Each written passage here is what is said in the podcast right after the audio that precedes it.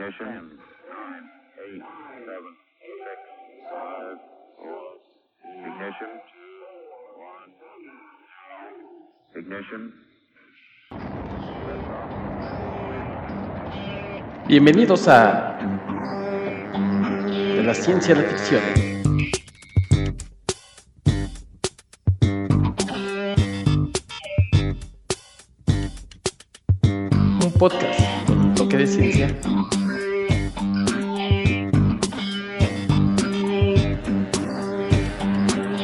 De ficción.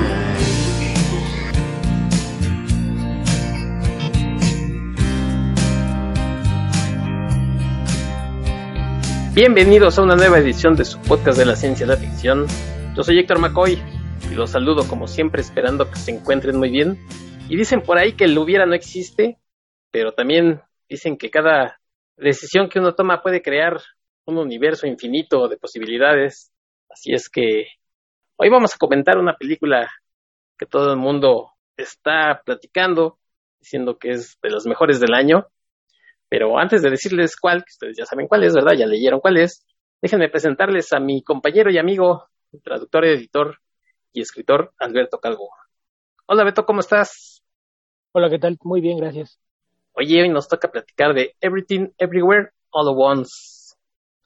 Sí, sí, una de estas películas que, pues, de, de, a poquito a poquito se, se fue haciendo de, cierta reputación de voz en voz desde hace unos meses, que empezó primero a circular en festivales, ya luego con su estreno en, Estados Unidos, de algunas partes de Europa, y, pues aunque no parecía que, que tenía muchas esperanzas de cayera por acá, pues llegó a México y hasta con, con cierto ruido, ¿no? Porque fue de esos casos en los que tuvieron un preestreno en, en algunas cuantas salas, unos 15 días antes de, de su estreno ya masivo en, en, una mayor cantidad de salas, que de todos modos, por tratarse de una, de una producción independiente y no, no un proyecto de alto perfil de estudio, pues de todos modos sí hay zonas de la ciudad en las que no, no se estrenó, pero, pero cayó.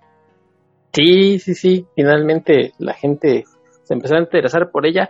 Yo me acuerdo que tú me comentaste, oye, ¿ya viste esto de Michelle Yeoh, trailer? Te dije, no, ni, ni enterado. Y de ahí fue que empezamos a, a ver que venía esta película.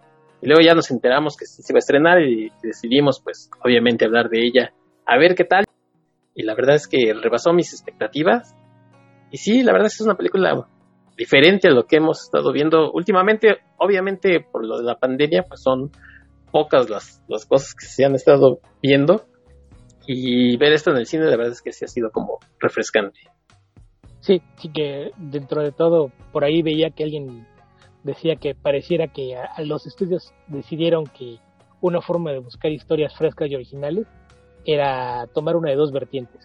O, o, tener historias que involucraran alguna especie de multiverso o realidades paralelas, o tener dramas de, de introspección personal. Y, y, alguien dice, ¿cómo, ¿cómo no vas a decir entonces que es la película más importante del año? Si hace las dos cosas. sí. ¿Te acuerdas, Beto, que no hace mucho decíamos esto de las etiquetas, de las categorías?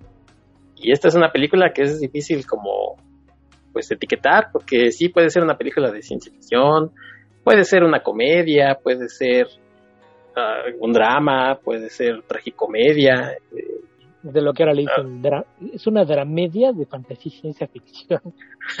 sí, y luego ves, vas al estante ahí a ver qué hay y nomás está esa, ¿no?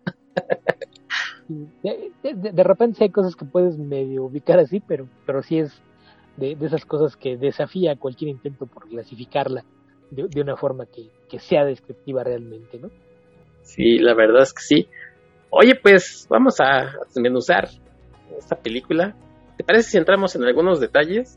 Yo por ahí, por ahí he visto que la anuncian como una película, dicen, la película de A24.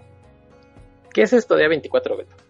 Un, un estudio que, uh -huh. que, se caracteriza por tener eh, producciones de, de, bajo presupuesto, pero en donde se le da libertad creativa a los autores, que es quizás la, la característica más distintiva de, de esta compañía, que no, no, no, no, me atrevo a llamarla un, un estudio, porque pues es una productora que generalmente busca asociarse con algún estudio para financiar sus proyectos, que además usualmente son de, de bajo presupuesto, pero en los últimos años se, se ha convertido en, en un, lugar donde pues eh, lo, lo, lo, menos que pueden ser sus películas es que son originales.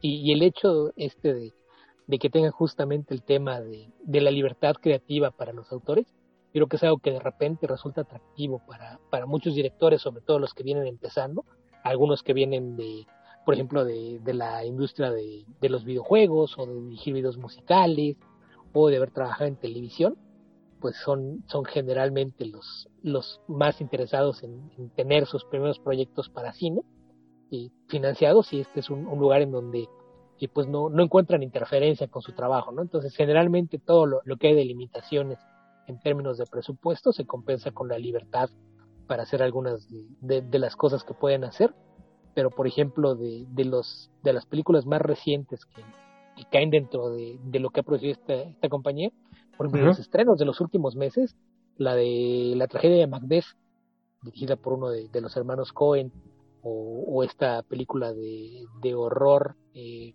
slasher es este, X, son, son un par de, los proyectos más recientes de esta compañía. Y por ahí también un par que todavía no, no llegan a México que también han, han tenido muy buenas reseñas, pero proyectos, por ejemplo, el año pasado, y la, una de las películas también más sonadas que tardó bastante en caer por acá en México, la de The Green Knight, Caballero Verde, también es una producción de este estudio. E incluso han hecho cosas y, que, que, generalmente cuando llegan por acá ya caen directamente a las plataformas de streaming, como fue el caso de eh, Uncut James, esta película que todo el mundo decía que, que le hicieron el feo a, a, tanto a la película como al, al trabajo de ay, ¿cómo, ¿cómo, se llama este comediante sonso, el de Sohan? Adam Sandler que decían ah, que el feo eh, por, porque se merecía una nominación por su actuación en Uncut James, película que si no me recuerdo ya cayó directamente en Netflix, también es de allá. Hay una película de horror, que también no, recuerdo en qué plataforma está, que se llama In Fabric, que es de, un vestido asesino, bastante entretenida, también es de este estudio. Y si nos vamos un poquito hacia atrás, pues películas que, que de repente la, mejor etiqueta que les puedo poner es rara, como por ejemplo El Faro,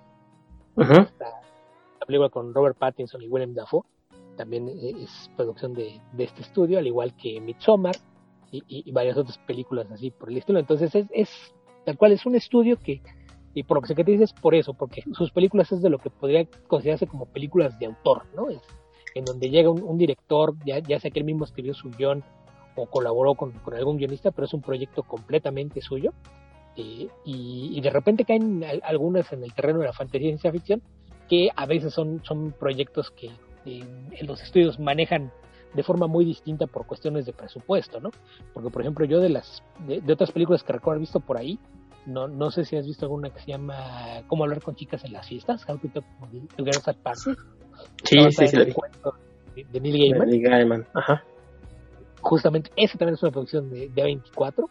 Y, y en el caso del director de, de The Game Night, una de sus primeras películas, de eh, ay, se pide a Lauri, pero no, recuerdo el nombre, es A Ghost Story, que es la, historia de un fantasma que literalmente es, eh, pues con, el típico estereotipo de que eres una sábana. Y, el protagonista de la película está todo el tiempo debajo de una sábana, pero es un, drama existencial bastante, bastante denso, entonces, eh, no, sé, o sea, generalmente cuando ves el, el, logo de A24, sabes que lo que vas a ver no es la clase de películas a la que estás acostumbrado, ¿no? Eh, aquí en toda clase de, proyectos y por ese estilo.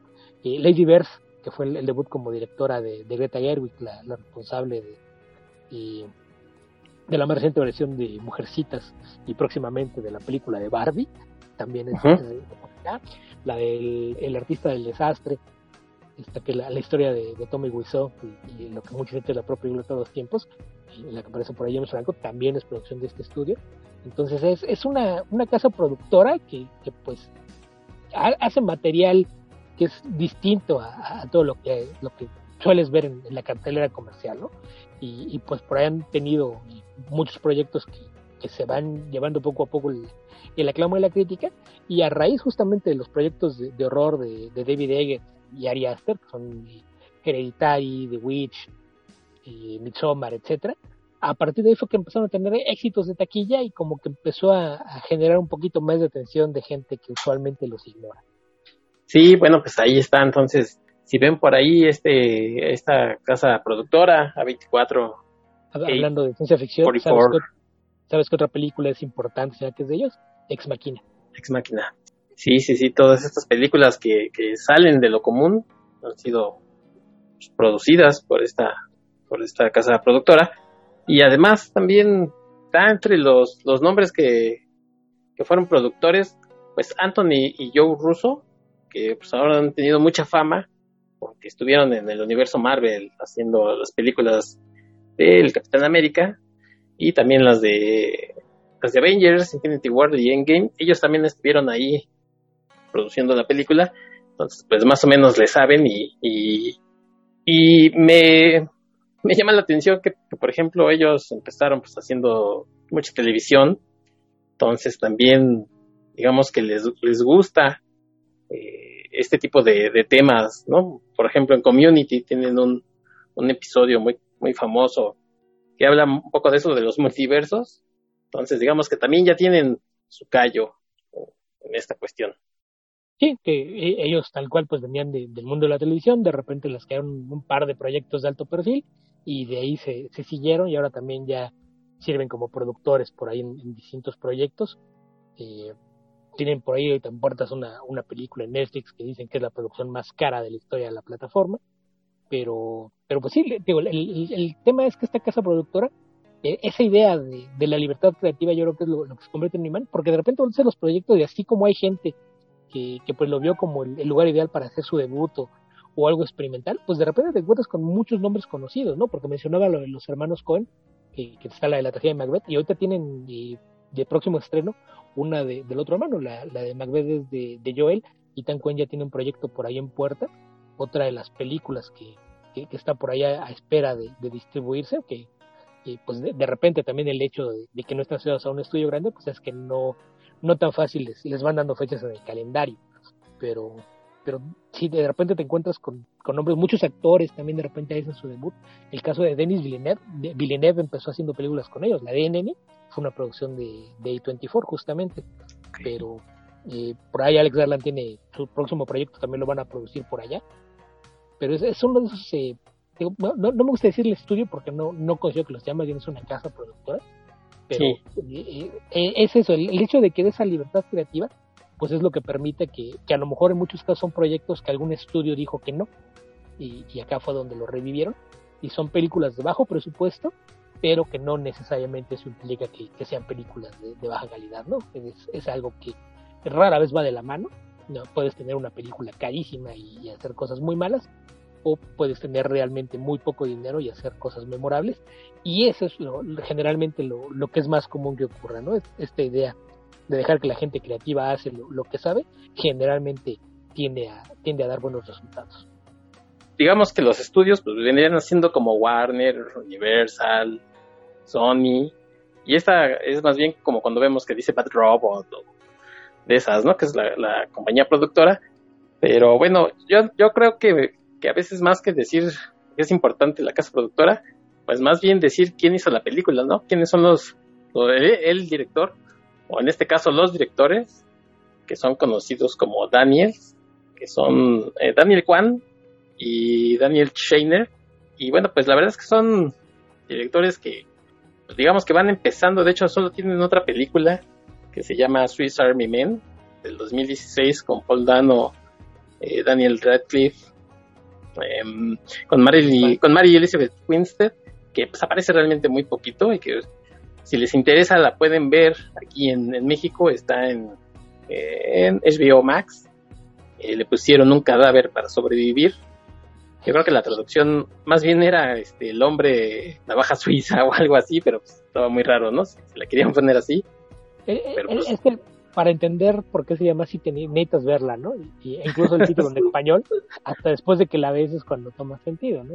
Sí. El cual un, un, tipo que está después de un naufragio queda en una isla y encuentra un cadáver y el cadáver es el, que le, sirve como cualquier cantidad de accesorio o herramienta para salir de la isla y sobrevivir después en medio del bosque y cosas por el estilo. Entonces, eh, eh, es un cadáver que utiliza como si fuera una navaja suiza para sobrevivir, entonces sí, sí es un poquito raro, pero si la gente piensa que, que hay cosas raras y absurdas en, en todo, en todas partes al mismo tiempo, no, no, no, no sabe lo que es mal. a mí me gustó mucho, pero yo creo que de repente el, tema del humor, eh, sobre todo en los primeros 15 o 20 minutos, si, si se ven a los primeros 15 o 20 minutos y aguantan todo ese eh, humor de, de, mal gusto, probablemente van a disfrutar la película, pero sí, sí es complicada. Y según yo, antes de eso nada más tenían un video musical, que, se llama Turn Down for What, de, DJ Snake. El video es exactamente lo mismo, es, igual de, de raro y, ofensivo. De, hecho, cuando estaban haciendo la promoción para, para esta nueva película, compartieron en sus redes sociales un video del momento en el que Michelle Yeoh vio por primera vez el video porque platicaron en el set, de repente le, le dijeron, no, pues apenas haciendo esta segunda película, antes hacíamos videos musicales, ah, sí, ¿qué han hecho? Y le enseñaron el video en un teléfono celular y puedes ver la cara de, de John Stereo, y con esto los dejaron hacer una película, dos. Sí, esta película del, del eh, Swiss Army Men, que la verdad sí, yo iba, yo iba a decir rumor escatológico, pero creo que no llega tanto, aunque eh, sí se ven, por ejemplo, por ahí un par de traseros peludos, ¿no? El de Harry Potter, bueno, Paul Dano también luego por ahí. Pero no, yo creo que no llega a escatológico, pero sí como de, no creo que sea una película que, uno quiera ver con sus papás. No, no, no seamos tan vagos, no, no, llega a escatológico, pero hay mucho chiste de flatulencias. sí. sí, sí. Eso, es lo que hace que sea complicada. Porque si omites eso, en realidad, bueno, e, eso y después un, un tema ahí con la cuestión de las elecciones, que también es Pero más, más, allá de eso, la, la, película también eh, e, e, es de esas cosas que funcionan en capas, ¿no? Porque también creo que también cae en la categoría de, de media extraña de fantasía. Sí, de hecho, creo que, que se complementa con, con esta película de todo en todas partes al mismo tiempo. Yo diría que hasta tienen muy en el fondo temáticas similares, ¿no? O sea, no, no es... Eh, la primera capa es como una comedia, como pues sí, de flatulencias y erecciones y cosas. Pero si le vas escarbando, creo que, las dos son más de lo que muestran este, superficialmente. Sí, sí, como que realmente todas las cosas raras que hacen son para ocultar un, drama personal, que incluso es presentado de manera de comedia, más en el caso de Susan Man que, que, en Everything Everywhere All, at Once, pero, pero sí es, es más como jugar un poquito con una forma de proyectar los temas y bastante más humanos que quieren tratar. Sí, sí, ya vieron todo en todas partes. Eh, quieren ver alguna otra cosa, pues solamente está esto de ellos y a lo mejor ya podrían entender un poco más cómo es que abordan ellos estos temas, o su humor incluso. Pero si es al revés, si no han ido a ver todo en todas partes y dicen, ah, bueno, yo quiero ver primero esta, eh, a lo mejor pues yo, yo no sé si recomendarla así abiertamente, pero, pero creo que es más fácil si le entras cuando ya viste todo en todas partes. Sí, muy probablemente. Yo, yo, sí la vi que aparecieron, pero insisto, la, la cosa ahí es que probablemente mucha gente a los 15 o 20 minutos de, de a mi Man se va a espantar y la va a quitar o va decir, ¿qué, qué demonios estoy viendo? y no va a seguir. Y, y, la verdad es que para, para entender la primera, ahí sí es importante que llegues hasta el final, ¿no?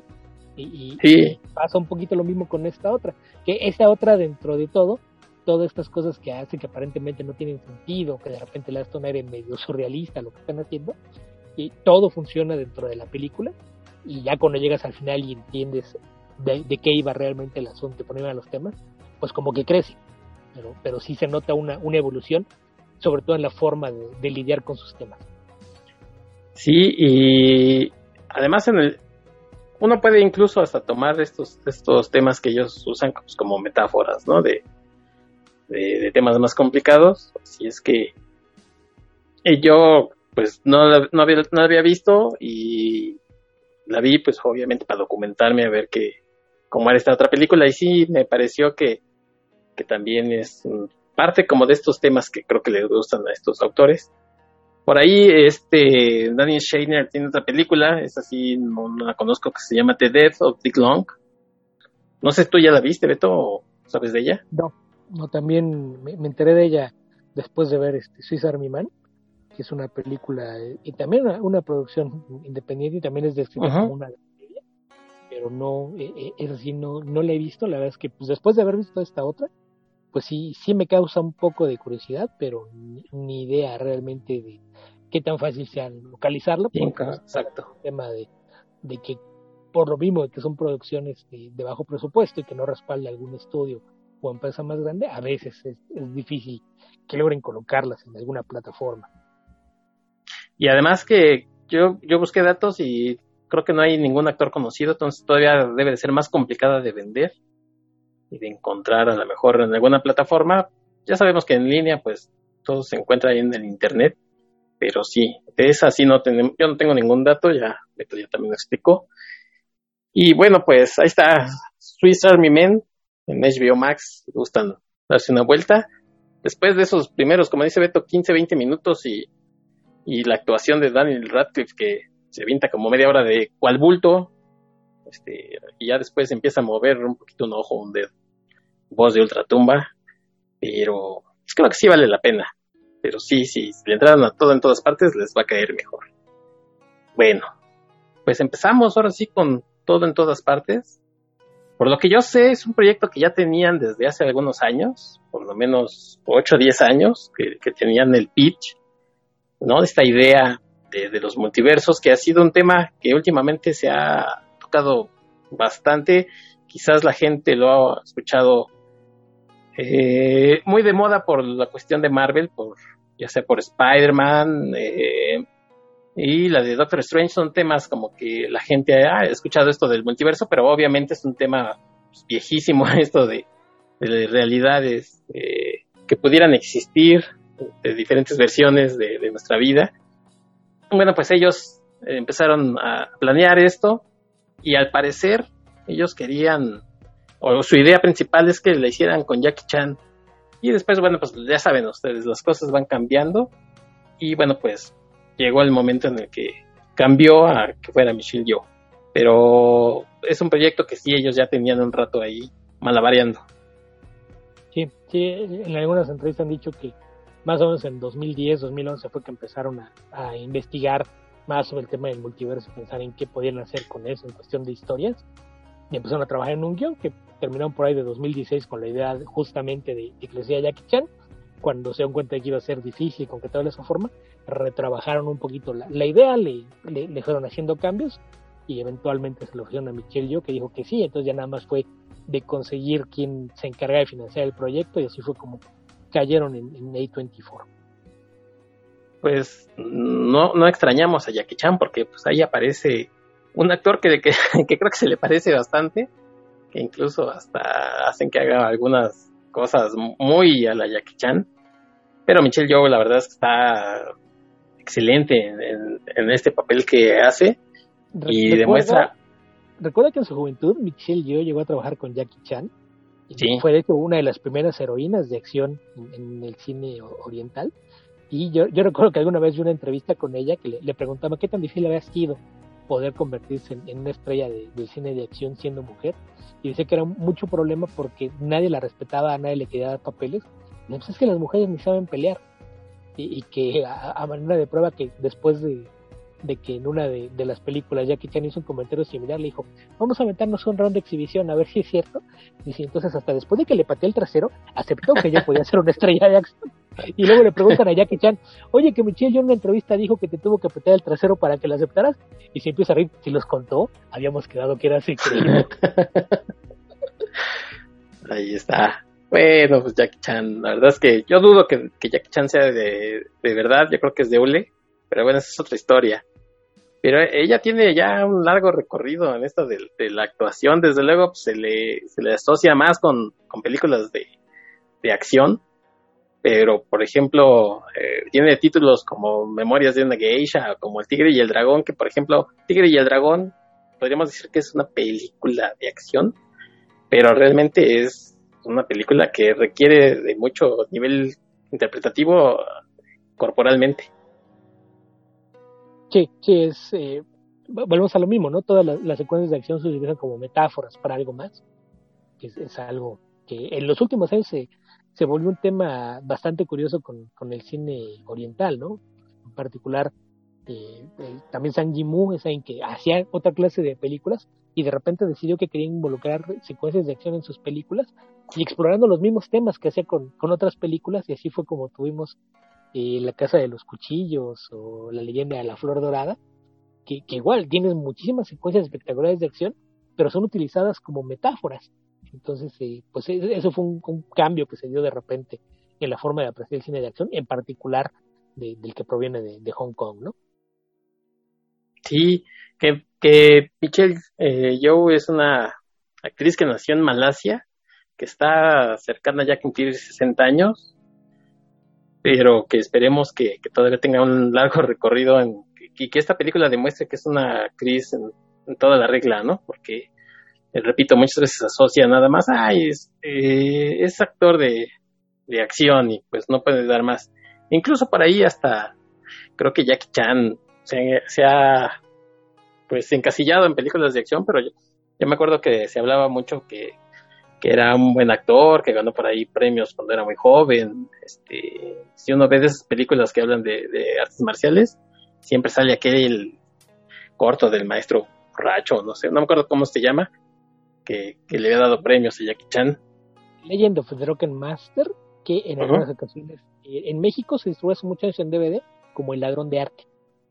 Ok. Entonces ah. ahí, de repente es, un tema también con las traducciones porque a veces traducen directamente del chino y a veces traducen del título que son internacionalmente. Entonces luego te encuentras con películas que tienen más de un título.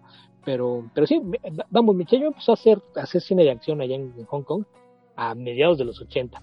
Y, fue por lo que mayormente se, se, le conocía.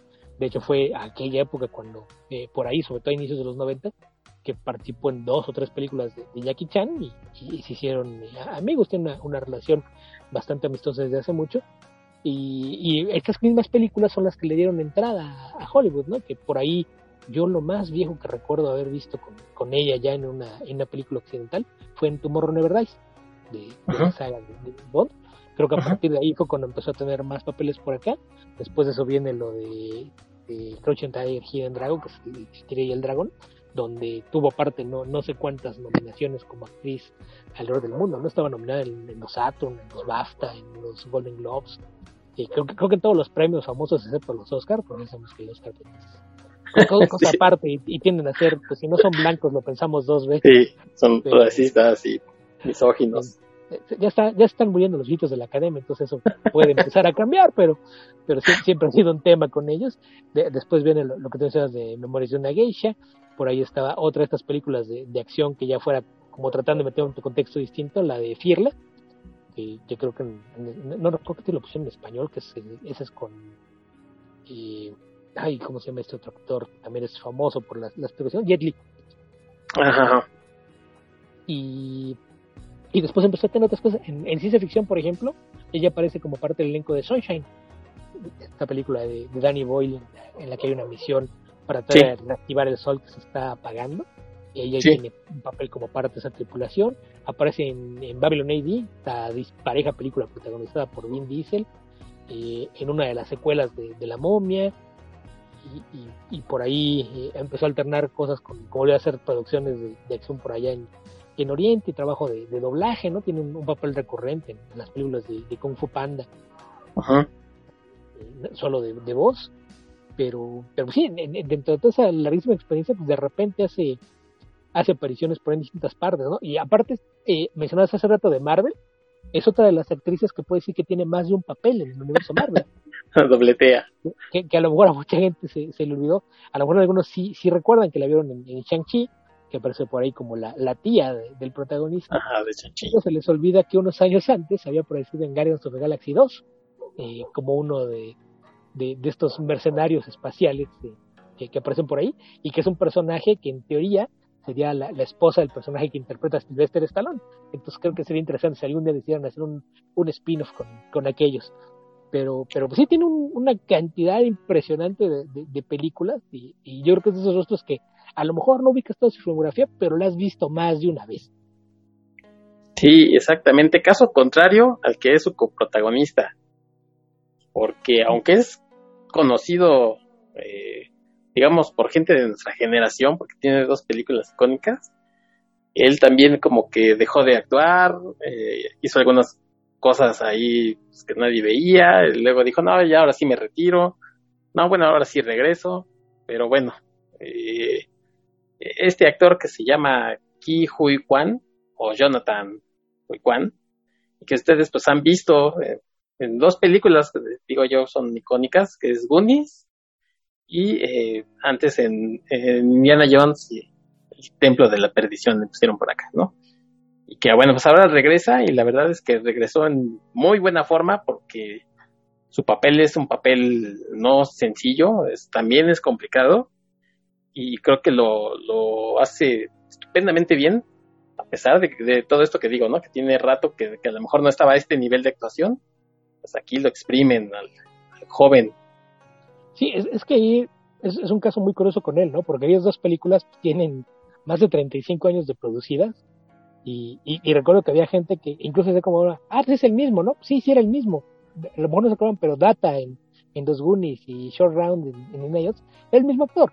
Y, y después de eso, eh, él hizo algunas películas en Asia pero realmente en Estados Unidos le dan muy pocos papeles. Yo la única otra película, no recuerdo visto, que se veía unos años más grande, era esta de Encino Man, que era de, de un cavernícola que descongelaban en el presente, en, en, alguna parte de California, que era una comedia por ahí con, con Brendan Fraser y Sean Astin, que, que, igual gente en nuestra zona a lo mejor la recuerda. No, no, no es muy buena, tampoco es como si fuera memorable. Así, sí, si, no. no la, si no la recuerdan, no, no se sientan mejor. Mal y no, no se preocupen por ir a buscarla, o sea... Están yo, ocupando su, sus recuerdos en cosas mejores.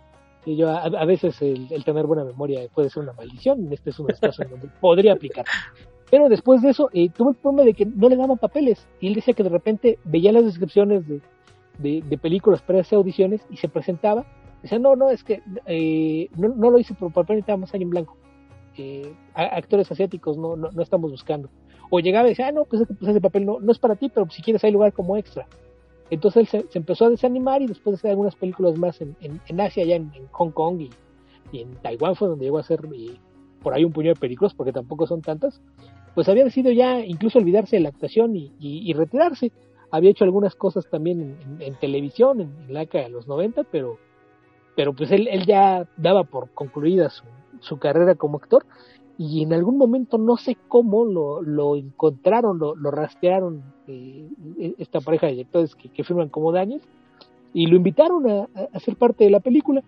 Y, y, de repente tú lo ves actuar y más allá de que tiene muy buenas secuencias de acción, toda la parte de, de construcción de personajes y el drama de, de, familia como el marido de esta mujer eh, desencantada de la vida y, y que está molesta con, con todas las decisiones que tomó, pues tiene, tiene una cantidad de, de, matices emocionales que híjole, ¿qué, qué, tantos proyectos desperdiciaron tener un actor que pudo haber hecho grandes cosas nada más porque pues, no tenía el color de piel que buscaban?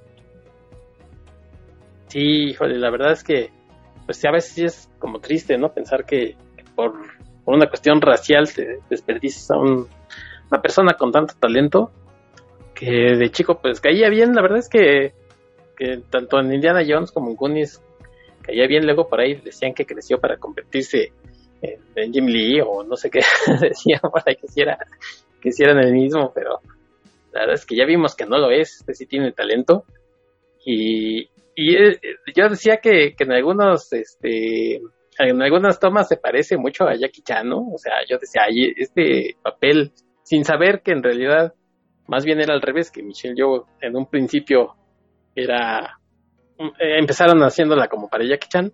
Yo decía, se me hace que le ofrecieron a Jackie Chan este papel. Y pues no pudo o no quiso.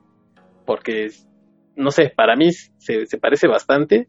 Pero deja en claro que es, ahora sí que su propio talento el que lo, lo llevó ahí, ¿no? Y, repito, lo hace muy bien en el papel este de Wild.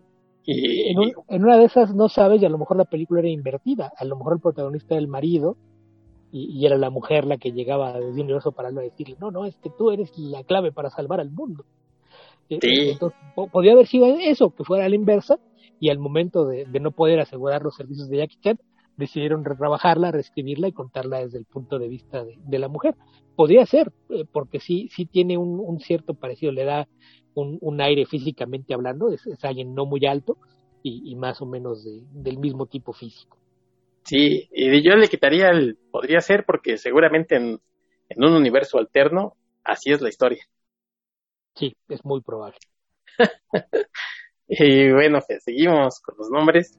Está también esta chica Stephanie Shu, o Shu, no sé cómo se pronuncie, tiene un H antes, pero lo voy a dejar en Stephanie Su, eh, que es la hija de estos dos personajes, Joy Wang o Yobu Tapaki, Tupaki. También, eh, por ahí escuché que era un papel que el que iba a hacer Aquafina, que también vimos en Shang-Chi, pero que no pudo hacer y que recayó en, en esta chica. Y también es un personaje, creo que es el, eh, emocionalmente es el más complicado a lo mejor de, de, los tres, y eso que los otros dos ya están complicados.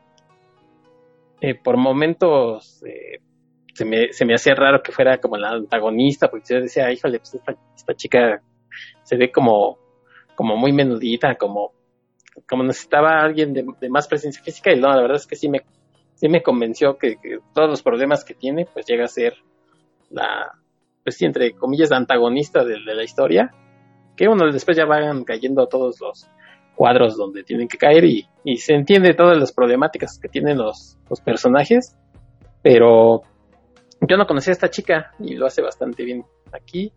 No sé si tenga, creo que por ahí también hacía cosas de voz o de teatro. Y no tengo idea, yo la había visto en dos papeles pequeñitos, y uno justamente en la de Shang-Chi, que tiene un, papel ahí bastante menor, y otro con otro papel igual de pequeñito en una comedia romántica, por ahí con eh, un actor que está de moda ahorita por lo de Top Gun, el que hace el, el papel de, del piloto pedante en, en, aquella película, aparece una comedia romántica que es coprotagonizada por eh, Lucy Liu y, y, la hija de, de Leah Thompson, que se llama Set okay. Que si no mal eh, si no mal recuerdo le pusieron el plan imperfecto o algo así, está en Netflix. Que es eh, bastante okay. entretenida, por ahí en algún momento la, la comenté en mi blog así hace ya, ya varios meses. Yo la he visto, ella aparece como la, la asistente de, de, un ejecutivo que la, la, maltrata y es está nerviosa. Pero sí, sí, es, es, muy menudita y aparte te da la, la, impresión de ser una chica muy tímida, entonces de, de, repente el que te revelen que ella es la antagonista, pues sí, sí es algo que, que sorprendía, pero hace un muy buen trabajo y como mencionas, sí es un personaje muy complicado, porque mucho de, del conflicto que te van planteando viene desde las primeras escenas, ¿no? que te das cuenta de, de, que, pues de, de repente te, te, sueltan que es, que es lesbiana y, y, el problema es que, pues su mamá le dice que la acepta, pero pues eh, sus acciones dicen todo lo contrario y, y mucho de, del conflicto que tienen ambas es que aparentemente se niega a dejar que le presente a su novia al abuelo. Es, es, es un tema por ahí que también, no, no sé si en, algún momento estaban tratando de, hacer una indicación de, que la novia fuera transexual porque hay por ahí un, una cuestión con el tema de los pronombres, ¿no? y que, lo, hacen aparte en, los dos idiomas, ¿no? Que, y se, refiere de repente a, la novia como si fuera un él en lugar de, una chica, entonces por ahí hay, hay, hay varias cosas que, que desempacar con, con todo el bagaje emocional que trae el personaje, pero sí. es parte muy, muy importante de la trama. Sí, sí, sí. Sigamos con, con más actores. Eh, James Hong, no, bueno, no vamos a decir todas las películas que tiene James Hong. El otro día me diste un dato que me hizo irme de, de espaldas. ¿Cuál de todos? Eh, ¿Cuántas películas tiene, señor? Ah, sí. Y, aparte dicen que es este es una persona muy muy tratable y, con la que todo el mundo puede relacionarse de buena forma, pero que, que, de repente sí tiene un ego también que se, en proporción al trabajo que tiene, ¿no? Que y dicen que el, último día de, filmación de todas las películas eh, llega al set con, con un paquete de, fotografías de sus distintas películas y, ya para cuando se despide, dice, ah, pues ya yo, yo ya acabé mi parte, ya, ya me voy, yo ya no regreso mañana, pero pues a ver, una vez díganme, ¿quién va a querer una foto autografiada? se, se, se, junta todo el staff y el resto del elenco a, a, escoger una foto de lo que lleva para que se la firme como recuerdo. Piensen en un número, bueno, pues el doble o el triple de lo que están pensando, seguramente ni siquiera se acercan Ah, yo, yo creo que cuando les dices que tiene más de 600 películas series de televisión, creo que ahí, ahí es cuando se ¿qué? Sí, ya ves, ya más de dos le hicieron harta como yo, como ese día que me dijiste, como con Dorito, así de plop. Me fui para atrás. Sí, no, 600. Y, y, y, aparte, lo, lo, que pasa es que pues él está activo pues desde hace que ya como 70 años, empezó en los años 50 su carrera. Sí, pues va a cumplir noventa y tantos. Ajá, el, señor tiene más de 90 años, entonces sí, sí es alguien que pues tiene ya toda una vida en, en, el cine. Y pues a lo mejor de películas muy viejas eh, difícilmente vayas a recordarlo, pero si lo ves, sabes que lo has visto en alguna parte. Que, que por ejemplo, en, el caso de nuestra generación, muy probablemente uno de los primeros papeles en donde lo recordemos es como el villano principal en eh, Big Trouble en Little China, ¿no? sí, con Kurt Russell. Con Kurt Russell como, como protagonista y, una muy joven Kim Cattrall como la, la doncella en apuros de, de, aquella película. Aparece por ahí también una de las de la, de la de la venganza de los nerds, no recuerdo cuál de ellas.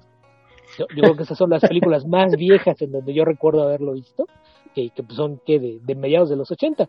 Pero de ahí para acá, eh, casi cada vez que ves un mafioso oriental en, en alguna película, y ya, sea de Hollywood o, o, desarrollada allá en, en, el Oriente, casi seguro tiene un papel por ahí como el, el, jefe de la mafia o el, villano, el tío rico de, de alguien, eh, pero, pero sí es, esos actores que dices, pues sí, a lo mejor no he visto ni la mitad de sus distintas películas, pero sí lo he visto muchas veces.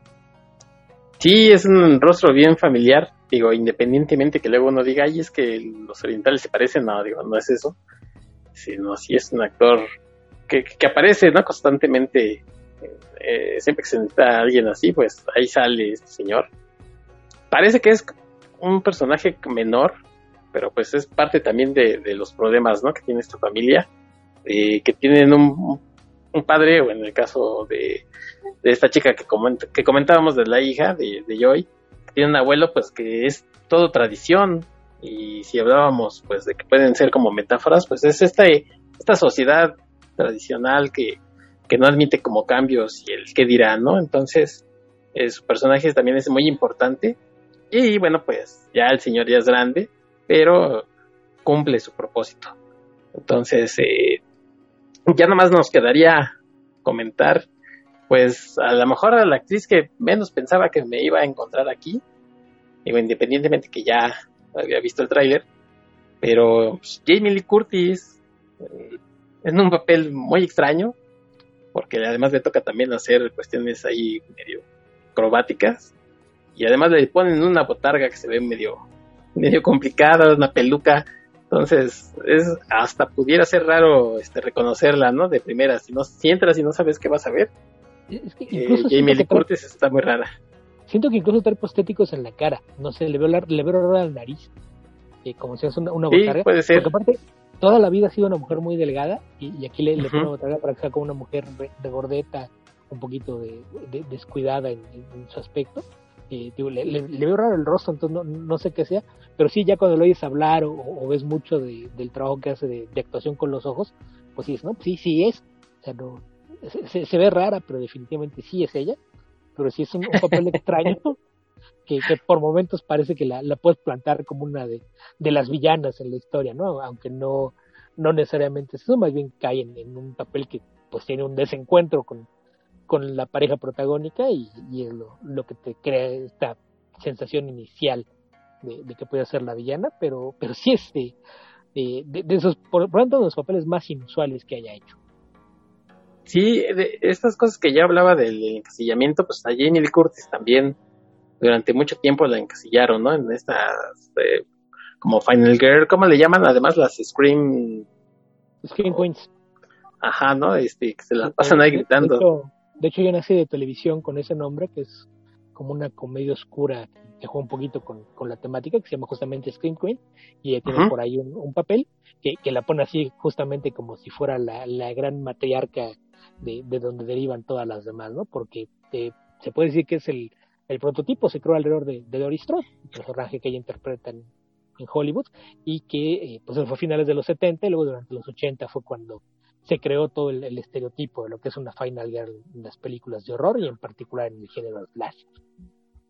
Sí, y que, que recientemente pues regresó a la saga de, Halloween, pues yo no sé, motivada también pues a lo mejor por el escaso trabajo que le puedan ofrecer y dice, bueno, pues ni modo a hacerlo, pero siempre ha sido una actriz eh, que además, no sé, este, bueno, en sus tiempos pues bastante guapa, pero que yo no sé si también el peso como de los padres, ¿no? No, por un lado a lo mejor le ayudó, pero por otro no sé si, si le estorbaban los, los apellidos. No sé qué pasó con ella, pero también eso creo que todavía está tiempo de hacer buenas cosas.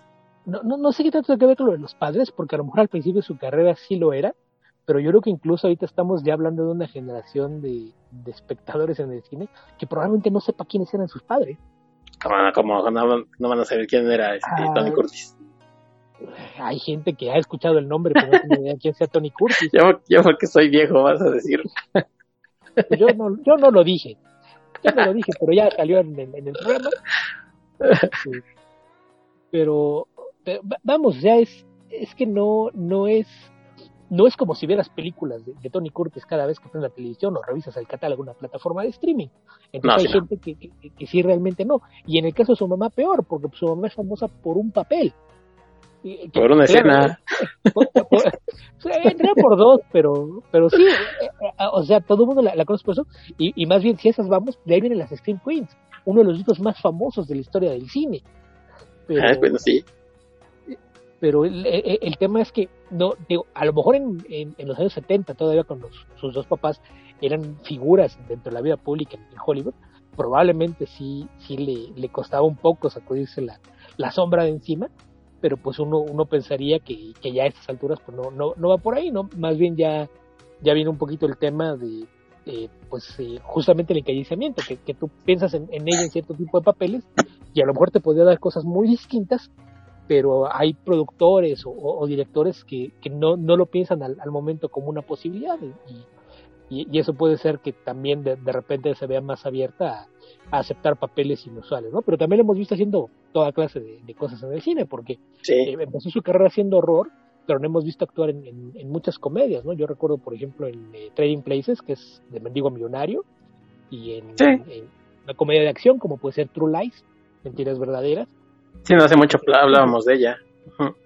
Que existe un, un- un rango interpretativo importante, y, y también pues el, el- tema de la edad, ¿no? Porque ya de repente dices, no, pues es que la, ya cuando se la señora, pues no, no le puedo dar un, un protagónico porque eh, pues no, ya, ya no me da, tendría que ser la, la mamá de la protagonista, o le tienes que dar papeles menores o lo que sea, aunque pues sí, sí de repente a- aparecen por ahí la, la oportunidad de, de hacer cosas distintas y, y todavía puede darse el, el lujo de, de, de, de sus papeles, ¿no? Que a lo mejor esa es la, la parte eh, que, que a lo mejor a ella es lo, lo que más le agrada de, de cómo ha sido su carrera, porque pues ya tiene un, un nombre y un reconocimiento que le permiten en algún momento eh, decir, pues no, no, no me interesa esta clase de películas, últimamente no me importa lo que la gente piense de lo que estoy haciendo, voy a hacer películas que a mí me llenen de, alguna, de algún modo o que me divierta hacerlas.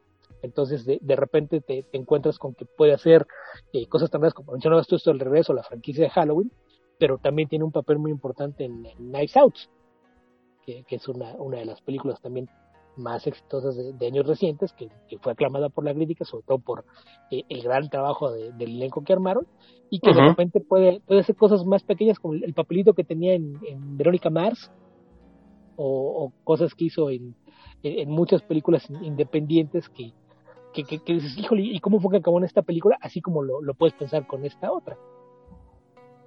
Sí, sí, sí. Que por cierto, eh, que hablábamos de, de True Lies, de mentiras verdaderas. Ahí salía hasta haciendo un bailecito que hay. Ah, Bárbara. Pero bueno, de eso pues ya tiene, ya tiene, ya casi van a ser que 30 años. Algo así. Algo así. Algo así. Es como en, en Trading Places, recuerda que también hace el, el papel ahí de, de tratar de andar seduciendo gente todo el tiempo, ¿no?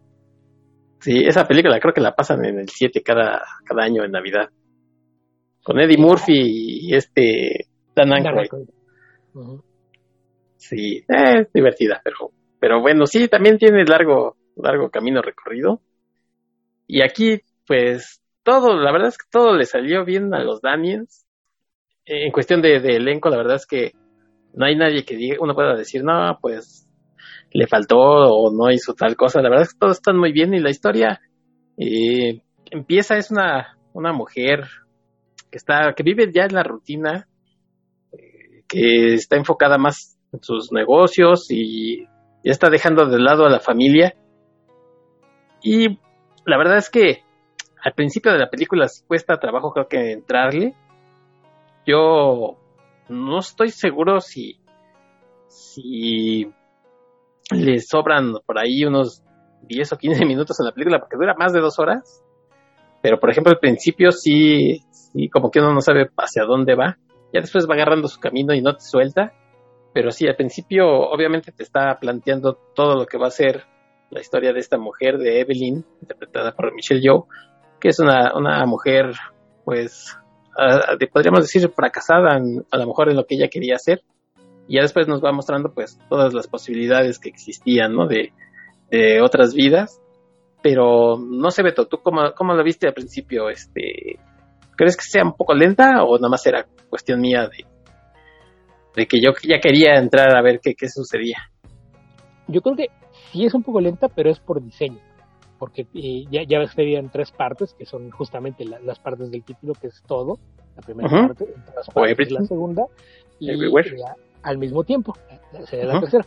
Y la primera parte lo que hace es mostrarte, el, todo al que se refieren es todas las cosas que la tienen abrumada. Pero entonces es una mujer fracasada, pero más que eso yo diría que es una mujer frustrada. Y, y eso es lo, lo, que ventila todo el tiempo, ¿no? Te das cuenta que lleva una mala relación con su familia, pero además no es que se dedique a su negocio, está harta de su negocio lo odia. Y tan lo odia que, que, es grosera con, con toda la, gente. ¿no? A, nadie le habla por su nombre. Te, dicen que son sus clientes regulares y a todo el mundo le puso apodos. Y no son apodos amables.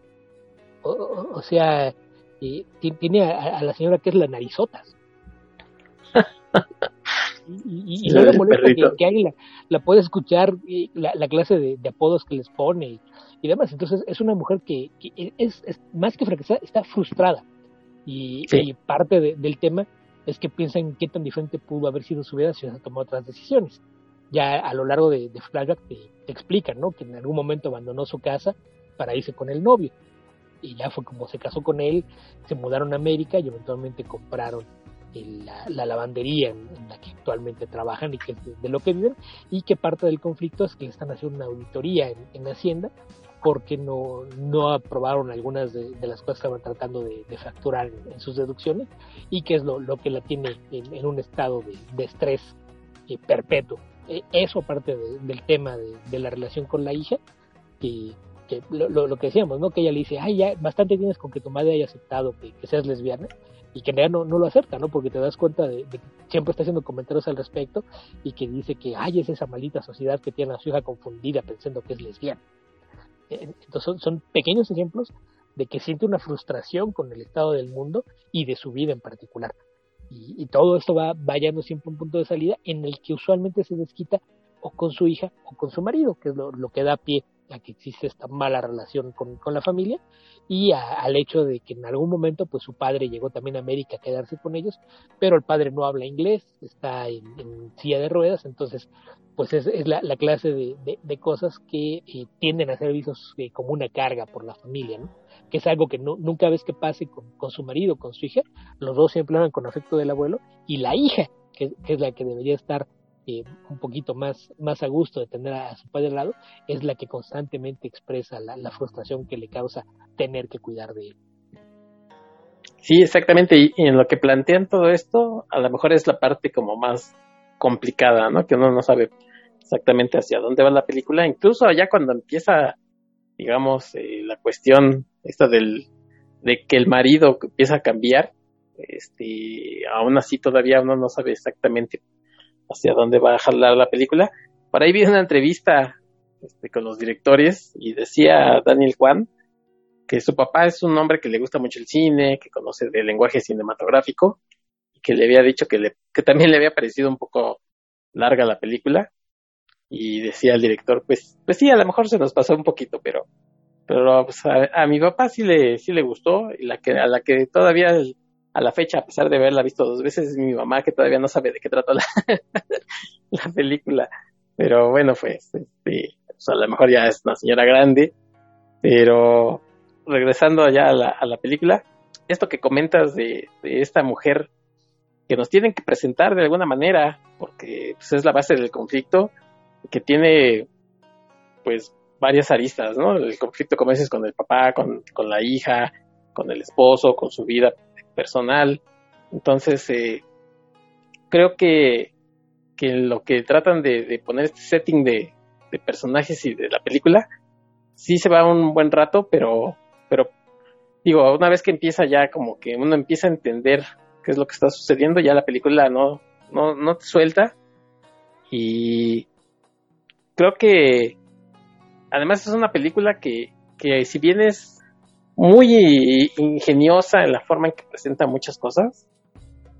Tiene también, eh, se apoya en muchas referencias, entonces eh, vas diciendo, ay, mira, esto lo he visto aquí, o a lo mejor no inmediatamente, pero son temas que, que uno más o menos reconoce, ¿no? Entonces tampoco es que sea una película pesada, a pesar de que es un, es un tema muy interesante de esto de, los multiversos. Los, los directores se apoyan en cosas que ya hemos visto, ya sea visualmente o, o con temas que medio conocemos de otras películas. Y creo que eso ayuda mucho, mucho en sentir que la película es como cercana.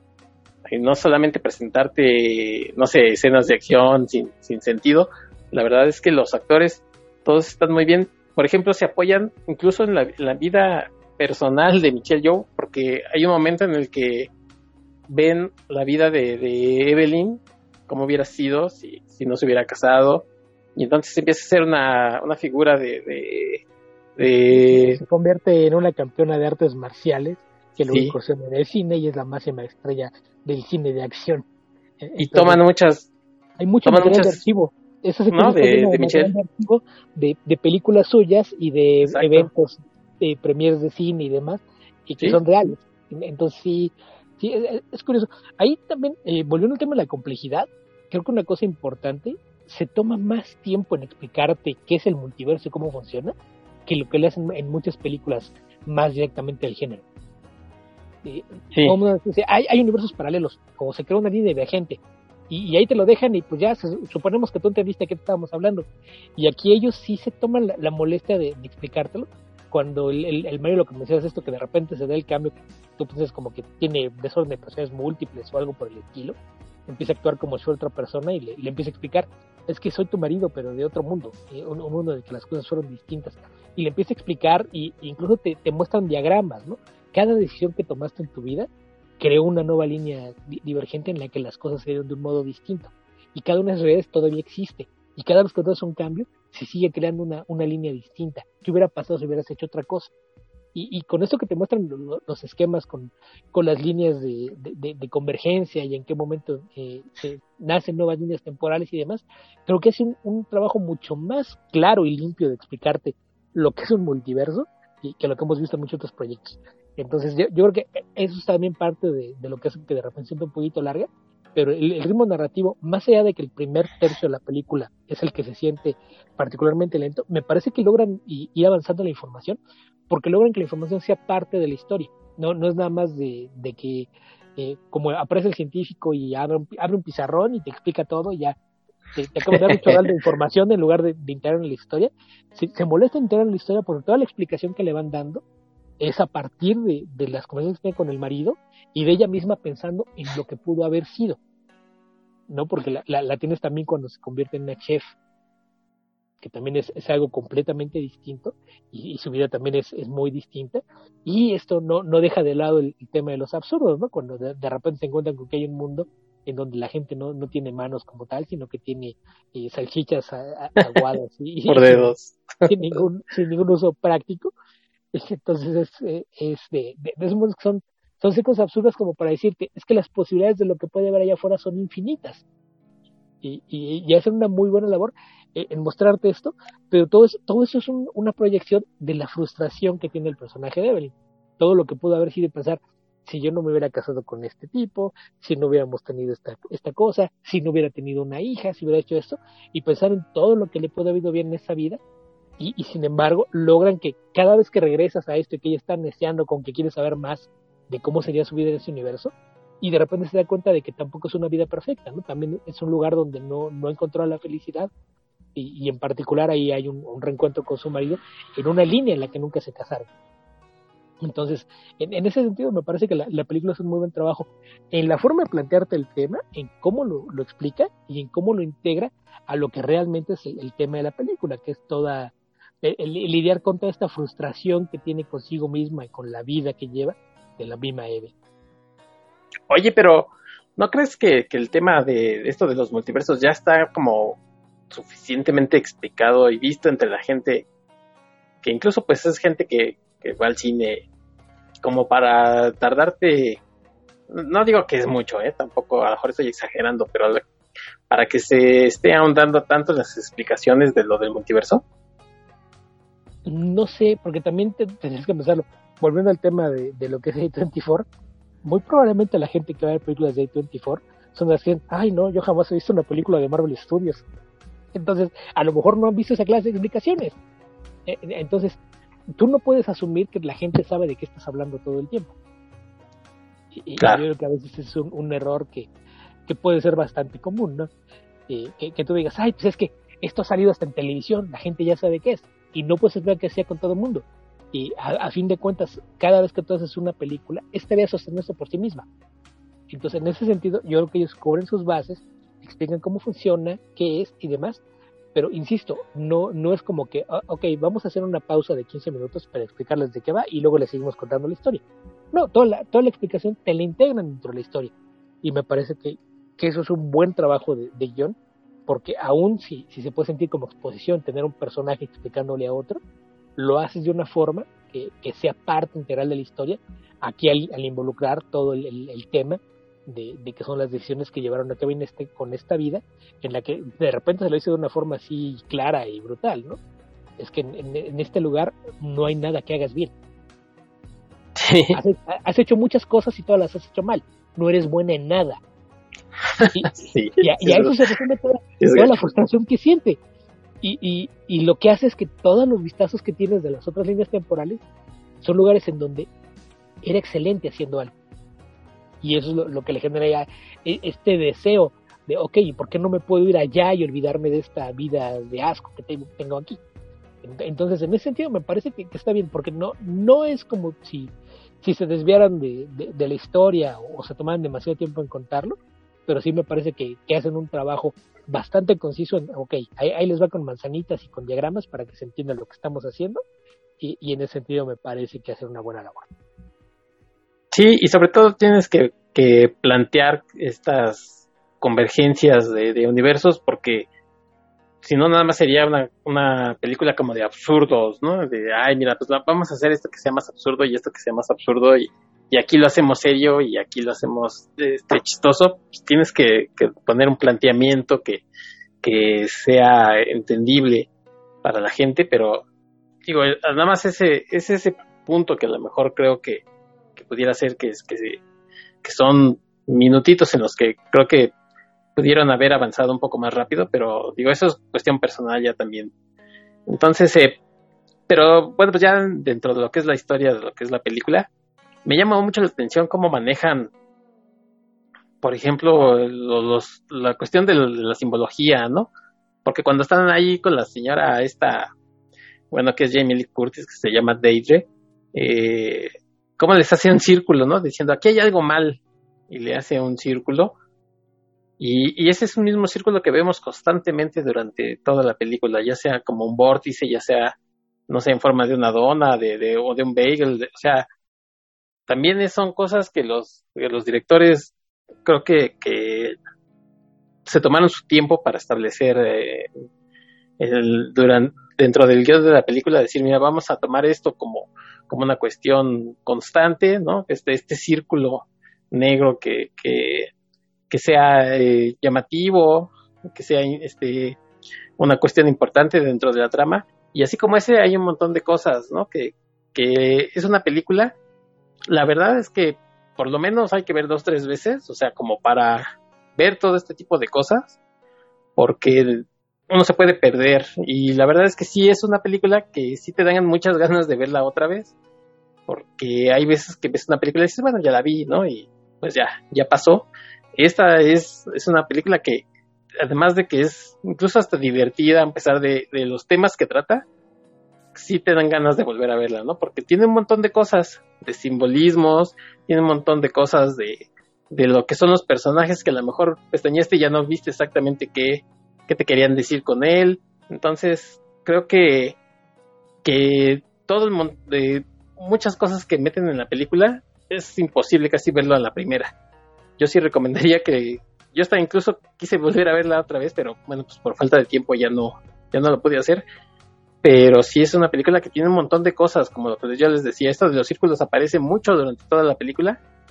Y además de todas las referencias que también tiene, ¿no? Por ejemplo, está lo de Ratatouille, está esto que dices de las manos de, con dedos de salchicha, que proviene de una escena que es referencia a 2001 Odisea del Espacio, este, y, muchas otras que seguramente me perdí referencias, que ya decía que los directores se aprovechan de ellos para, para hacer, eh, para hacer mejor el mensaje y llegar mucho más claro y que digan, ay, sí, mira, eso ya, ya lo había visto en otro lado, pero es parte del mensaje que ellos quieren transmitir. Sí, y el tema de los simbolismos, generalmente cada símbolo representa más de una cosa, porque esta idea del círculo puede representar este abismo, este vórtice que amenaza con terminar de destruir lo que queda de la vida de Evelyn, y al mismo tiempo es el, lo que puede ser el túnel de escape por el que va a perder a su hija. Que, que también uno de los temas que no es tan, tan evidente al principio, sino hasta que ya, ya va a avanzar, bastante avanzada la película, te das cuenta que es el, tema de la, la, brecha generacional, pero con una recursión temática, ¿no? Porque e, ella está haciendo todo lo posible por ahuyentar a su hija sin darse cuenta de que ella en su momento huyó de sus padres. Ajá, sí. Y, y, y, de repente son, son, cosas que te, te cae el mente de que lo estás viendo hasta que ya va bastante avanzada esa subtrama. Ya ahí es donde entras aquí desde que te ganas, ok, pero entonces esto estaba planteado desde un principio, porque es así. Eh, eh, te, muestra la hija que tiene una pareja que los padres no aprueban y que ella ya está pensando en que lo, que quiere es irse y, olvidarse siquiera de, que tiene padres porque todos los padres no la comprenden y no hacen nada porque ella se sienta mejor. Y en ningún momento Benny se da cuenta de que se está repitiendo la historia, lo mismo que ella hizo, que optó por irse con, su pareja a fin de no tener que seguir aguantando a sus padres. Entonces, el, lidiar de repente unas cosas y que los simbolismos te pueden representar más de una cosa, es algo que, siempre es lo, que te deja una sensación de que me gustaría verlo otra vez para, para ver qué, más había en, eso. Sí, o por ejemplo, este mismo que, es este circulito, pues realmente es también los ojos, ¿no? Que vemos desde el principio que ella le molesta que el esposo le pegue a, las bolsas de, ropa, que se enoja porque porque se los pone y dice, no, no quiero que le pongas estos ojos, ¿no? Y él dice, es que sí, las cosas tienen vida. Y los vemos constantemente después de esos ojos, o los vemos en la historia de estas rocas. Eh, que es, es increíble cómo, cómo estás viendo una película de, de acción, o bueno, película con partes de acción, y después te cortan y vas a esta parte donde están, pues, dos rocas, ¿no? Y que están en una cuestión a nivel filosófico, casi yo diría como zen, una, conversación existencialista entre rocas que no se mueven y que no emiten un solo sonido. Porque aparte ahí la conversación sucede en diálogos, con textos en pantalla. Y, de repente les pones ojos y te cambia toda la, secuencia de lo que están haciendo con las piedras. Pero aparte, el, tema de los ojos, pues no, no nada más que le pongo ojos. Son, son los ojitos de, lo que algunos llaman ojos locos, los, los googly eyes. Sí, que, se pues, mueven. siempre dan la idea de, de, que es algo divertido, ¿no? Y es parte de la personalidad del marido, que él siempre está tratando de, encontrar lo positivo en todas las cosas y, demás, y que te, muestra que es una actitud completamente opuesta a la de Evelyn. Y, y, no es tampoco que sea alguien sin carácter ni, ni nada por el estilo, y hay una conversación muy bonita hacia el final de la película que le dice, es que esta es mi forma de pelear. Mi, mi, forma de pelear no es ponerme al tú por tú con la violencia y, las agresiones que me rodean. Es sonreír y decir, ¿y qué? Eso no me va a derrotar. Entonces, si, si la película funciona en, muchos niveles, porque aparte, si, si quieres omitir todo el tema de, que te parece un absurdo el, tema de los multiversos y, que pueda tener vistazos o, acceder a las habilidades y conocimientos que tienen sus yo en otros mundos, puedes eh, tomar el, camino más fácil y optar por la idea de pensar que todo eso pasa en su cabeza. Exacto. Sí, sí, sí. En realidad, si, si ves la secuencia del final, nadie reconoce haber visto nada extraño. Todo el mundo piensa que estaba viendo un colapso nervioso de, Evelyn y, que se resuelve de, una forma completamente mundana. Entonces, en ese sentido, creo que muchas películas de fantasía logran hacer algo, algo similar. Uno de los ejemplos más claros me parece que sería, por ejemplo, El laberinto del fauno, en donde tú puedes tomar todos los elementos de, fantasía y, y, explicarlos como que todos ocurren solamente en la cabeza de la protagonista. Y aún bajo, bajo, ese, bajo esa interpretación, si todo pasa solo en su cabeza, sigue siendo una gran película sobre eh, familiares, traumas personales y cuestionamientos existencialistas. La, la, cosa es que todo, todo eso te lo ponen para analizar un, tema que tiende a ser muy denso y, en ocasiones incómodo y presentarlo de una forma que te permita eh, disfrutarlo, reír y no por eso dejar de pensar en la importancia del tema. Entonces, yo creo que esa es una de las cosas que, que, hace que la, película sea tan, tan compleja y, dentro de lo absurdo que tiene, si si te das cuenta de, que hay un, trabajo muy, muy serio de, construcción de los personajes. Y yo creo que eso es lo, lo que ha hecho que tenga tan buenas reseñas alrededor del mundo. Que, que aparte es algo que rara vez pasa, pero en esta ocasión sí fue, que el, trabajo que hicieron al, hacer algo así se vio recompensado económicamente, porque eh, lo, lo, que mencionábamos de, de, las películas de, de, esta productora independiente, pues es que son proyectos realmente de muy bajo presupuesto, pero generalmente no recaudan mucho en taquilla. Eh, entonces, por ejemplo, la, la, película más taquillera que tenían eh, hasta antes del estreno de esto era Hereditary, que es una película eh, que, pues igual es bajo presupuesto, pero está llena de actores conocidos. Entonces, eh, eh, en ese sentido, pues parece que es una película que, que, sabes que va a haber más gente que la va a ver solo por el elenco involucrado. Y era la, película más exitosa del estudio, recaudado alrededor de 80 millones de, dólares, y, y, eso era muchísimo para lo que se recaudó este estudio. En el caso de, de Everything, Everything Everywhere All at Once, el tema es que la película apenas está llegando a algunos territorios. A México llegó apenas a, fines de, junio, con, un estreno un par de semanas antes, y hay partes de, Europa y Asia en las que se va a estrenar todavía durante los meses de julio y agosto. Entonces no, no sería extraño que, que rebase sin problemas los, 100 millones y se convierta en la película más taquillera de la historia de, de A24, que, que por otro lado era una de las películas más caras de, de, esta productora que generalmente el, presupuesto de sus películas de rara vez rebasa los, los 15 millones, tienen por ahí dos o tres proyectos que se han ido arriba y esta costó 25. Pero pues ya se pagó, vendió con creces y aparte eh, pues habrá que estar hasta pendientes porque de repente te vas a encontrar con una película llena de, de, cuestiones eh, metafóricas, secuencias de acción y un humor que raya en lo absurdo, en una de esas sale por ahí en todas las entregas de premios importantes con varias nominaciones. Sí, y le da nueva vida. Sí.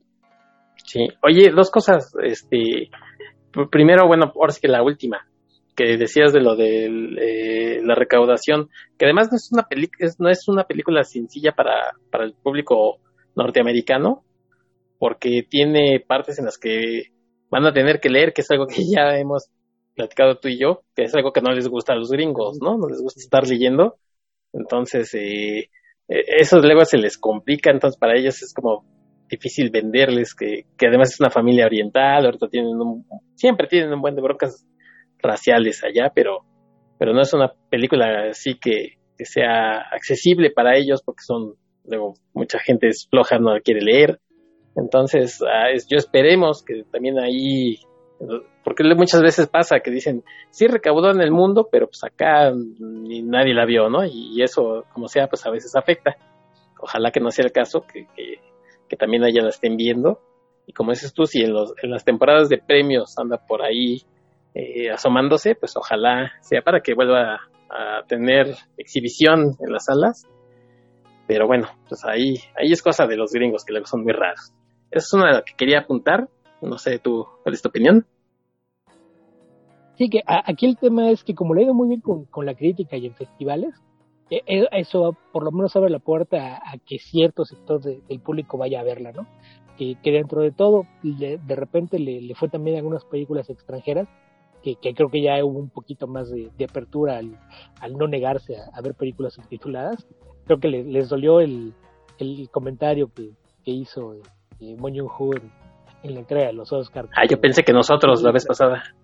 No, nosotros creo que no nos hacen tanto caso. Pero, ¿Qué pasó, Tú di que sí. pero ya, ya ves que recibió el premio y, cerró su discurso diciendo algo así como, eh, y ojalá que, que se abran a, tratar de superar esa barrera de 5 centímetros que tiene la parte baja de la pantalla, porque una vez que superen esa barrera que se llaman subtítulos, van a descubrir muchas grandes historias allá afuera. Entonces, creo que hubo una parte del que sí que dijo, ah, Mondi, está diciendo que no leemos. pues, sí, La, verdad es que ese es el caso, pero... Esa es la idea. pero eh, eh, era bueno que alguien se los dijera en voz alta, ¿no? Y, en ese sentido, pues, yo por lo que he visto le, ha ido bastante bien en, en términos generales. Y yo por ahí de, de sitios que, que, sigo, que siguen a cine y, cultura pop, no he visto una sola reseña negativa. Eh, eh, eh, por ahí sí he visto de repente comentarios, sobre todo algunas celebridades, personas que generalmente comentan idioteces que dicen, no, pues no entiendo por qué tantas tantas fiestas. No, pues es que tú no entiendes ni, ni cómo funciona el teléfono que estás usando, man. no, no, no, no me extraña que no entiendas las cosas pero pero sí y, y, en el tema de, de la recaudación pues no, no no te creas que, que, le, ha ido mal en, los Estados Unidos eh, estaba ahorita justamente buscando el dato y la recaudación en Estados Unidos de los poco más de 90 millones que ha recaudado son eh, 66 en los Estados Unidos. Ok, ah, bastante bien. Eh, en, los Estados Unidos se, se, pagó y empezó a generar ganancias, así es de que desde ella estaba, y como te mencionaba, hay todavía muchos territorios en los que aún no se estrena, porque por ahí eh, los directores abrieron cuentas en redes sociales que no tenían, cuando le empezó a ir bien en, festivales fue que, que, abrieron una cuenta de, Twitter, una de Instagram y una de Facebook para, para estar haciendo actualizaciones. Y una de, las cosas que pusieron hace algunas semanas fue eh, decía que pues eh, nuestra película todavía no está en todas partes y mucho menos al mismo tiempo, pero ahí va, ahí va, estas son las fechas de lo que viene. Y tenía todas las fechas para junio, julio y agosto, todavía por ahí varios países que, que, insisto, sobre todo son algunas partes de Europa y Asia, en donde todavía no se estrena, pero, pero pues ahí, ahí la lleva. Bueno, eso respecto a la taquilla, que esperemos que le, que le esté yendo bien. Y la, otra cuestión que es ya de la historia de la película. Hablabas ahorita de esta, de esta parte en la que podría ser todo vivido en la mente de Evelyn, porque incluso hasta el, el, esposo, eh, nunca se entera, ¿no? Que, que cambia eh, papeles con, con otro Wyman de otro universo, inclusive le, del Wyman de otro universo, tu esposo nunca se va a acordar de nada, ¿no? No está como enterado. Eh, que podría todo ser parte como de esta historia que se ha armado en su cabeza. Y que creo que es algo que, que falla un poquito al final eh, Swiss Army Men, que te decía yo que tiene algunos temas parecidos en la complejidad, porque en Swiss Army Men sí al final ven a este cadáver raro, Mm, el, personaje de Mary Elizabeth Winstead, su esposo, una niña por ahí, policías, o sea, como que todos ven a este, a este personaje, entonces sí se enteran, ¿no? De, lo que está haciendo el, eh, el, personaje de Paul Dano. Y aquí me parece que es como que dijeron, sabes que no nos vamos a ir por ahí, sino que existe esa posibilidad de que todo esto era un conflicto interno, no que sea, parece que sea la metáfora de un conflicto interno de Nebelin, y, creo que eso todavía lo hace mejor que, desde luego que Swiss Army Men, que, que por ahí iba, iba bien, pero al final creo que es el, uno de los detalles que no, no amarra y aquí creo que sí, que te da esa posibilidad de decir, pues todo esto fue parte de ese, de ese conflicto que tenía Evelyn y, me gusta, ¿no? Que, que, lo haya resuelto pensando en muchas posibilidades, en, la forma en la que a veces tu vida pudo haber cambiado y que ella todo eso lo, lo vivió a lo mejor, incluso en el mismo momento que estaba ahí en la oficina del, del SAT, ¿no? Por así decirlo, y que haya sido, no sé, una cuestión de un segundo que todo eso lo vivió mientras le decían, oiga, a ver qué onda con su maquinita del karaoke, pero... Está, está anual sus impuestos, se va a meter en problemas, tiene que pagar un chorral de multa, porque tomó malas decisiones. Y empezó a malas decisiones, ¿dónde empecé con esto? Sí, eh, pero, pero aquí la, cosa es, en, en Swiss Army Man, te dejan ver esa posibilidad hasta el último momento. En el último momento desaparece esa posibilidad. Sí pasó algo raro. No sabe exactamente qué o qué, o qué tan raro, pero, pero sí acaban con eso. Y creo que aquí esto es un, tema que, que, es algo que se discute mucho siempre sobre la, la creación artística o en el mundo del entretenimiento, ¿no? Que toda obra en realidad tiene, se, compone de dos partes. Es lo que el autor o, los creadores ponen afuera para el mundo y lo que la audiencia entiende de él. Entonces, eh, la, película puede que no sirva lo mismo para, para toda la gente, pero esta idea de dejar un final abierto y hasta cierto punto ambiguo, o que no te diga, así esto es lo, lo, que pasó de forma clara y absoluta, que, es lo, que molesta de repente cuando te encuentras con, todas esas eh, publicaciones en redes sociales de te explicamos el final de sí final explicado sí sabes que no tiene una sola interpretación y que entonces cualquier cosa que me digas es completamente debatible. Eh, es uno de, los más baratos y que yo cada vez que veo que tiene textos de ese tipo, ah, fue, estás bloqueado, no me interesa ver tu medio. Pero, pero parece un absurdo porque en el caso de, esta clase final, que, que, insisto, en, ese sentido, por cómo funciona, me recordó en particular el evento de Fauno, creo que tiene esa peculiaridad de que si a ti te deja más cómodo pensar que todo esto realmente pasó, que hay un multiverso y que su marido en, otra línea temporal se comunicó con ella y, esto involucró también incluso a su propio padre y también dentro de lo mismo para, para detener el, el abismo que estaba devorando la, mente de su hija, si quieres aceptarla de esa forma, está bien. Y si tú quieres de cuenta como que todo eso fue un debraye que pasó por su mente en un momento de crisis, también está bien. O, sea, ahí sí cada, cada quien tiene libertad de interpretarla como quiera, porque a fin de cuentas los temas son los mismos. No, no, no el, el, hecho de, que se trata de una introspección sobre el, peso que tienen las decisiones a lo largo de tu vida, sobre el tema de, de lo que se llama el conflicto generacional, de, la recursión de, roles y como de repente de, de, ser la hija que siente que los padres no la comprenden, pasa a ser la madre que no comprende a la hija, etcétera. Todos los temas siguen ahí la forma en la que te los presentan es lo que cambia dependiendo de cómo decidas tú interpretarlo. Pero la, la, forma en la que son explorados los temas, el peso que estos pueden tener o el, el, impacto emocional que te puede dejar la película como espectador, son cosas que no cambian. Ya, ya ahí, insisto, ya depende de lo que tú decidas. ¿Qué prefieres creer? ¿Prefieres creer que todo pasó en su cabeza o que todo realmente sucedió? Y, ambas interpretaciones son igualmente válidas.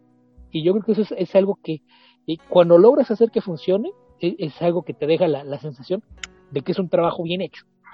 Y, eh, a mí una, fue una de las cosas que más me, gustó de la película, porque sí, sí hay mucha gente que de repente le, molesta que, temas tan serios no se traten con mayor realismo o, lo que sea, y se les olvida que pues de repente la, mente humana tiende a buscar mecanismos de, escape, que son los que de repente provocan cualquier cantidad de, de problemas psicológicos o, o de actitudes que, hay gente que piensa que no son saludables, cuando en ocasiones son simplemente mecanismos para lidiar con, las circunstancias de cualquier persona.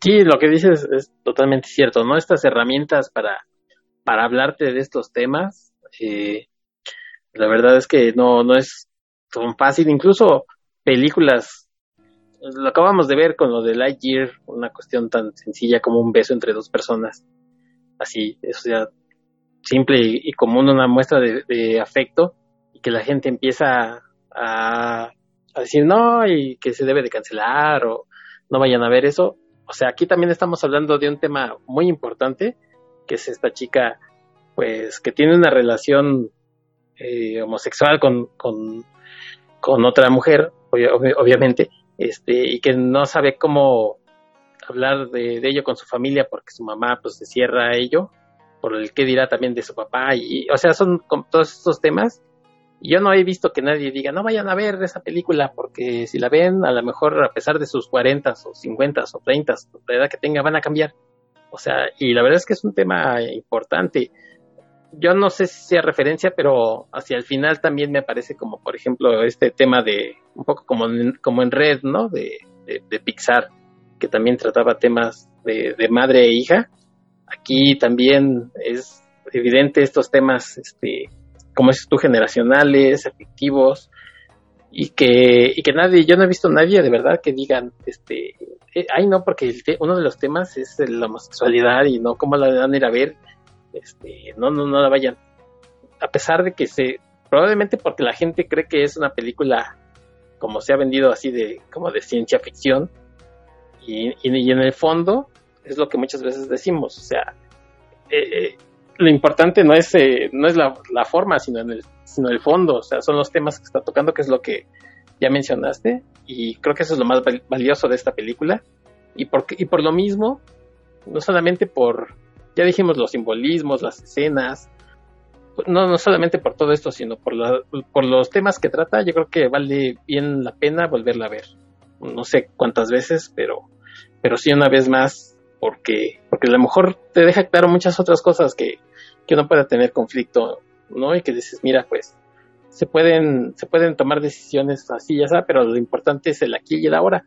Y yo creo que es parte de, lo que habla la película, ¿no? Porque vemos a esta Evelyn en, en, muchos lugares y al final eh, son las decisiones que ella tomó en cada universo lo que la ha vuelto lo que es.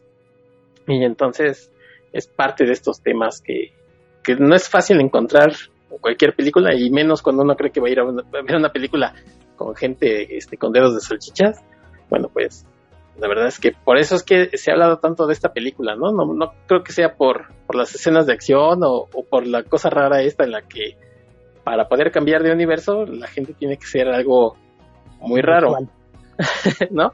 Entonces hay una parte en que los eh, dos personajes pues tienen que, que eh, sodomizar y, y, están peleando y, y lo blurrean ahí que, que no veas es otro detalle, de repente hay, hay una cantidad de comentarios, o sea, en la película, que lo hacen de repente con, con mucha sutileza y de repente son burdos y, y, brutales en la forma de hacer el comentario, ¿no?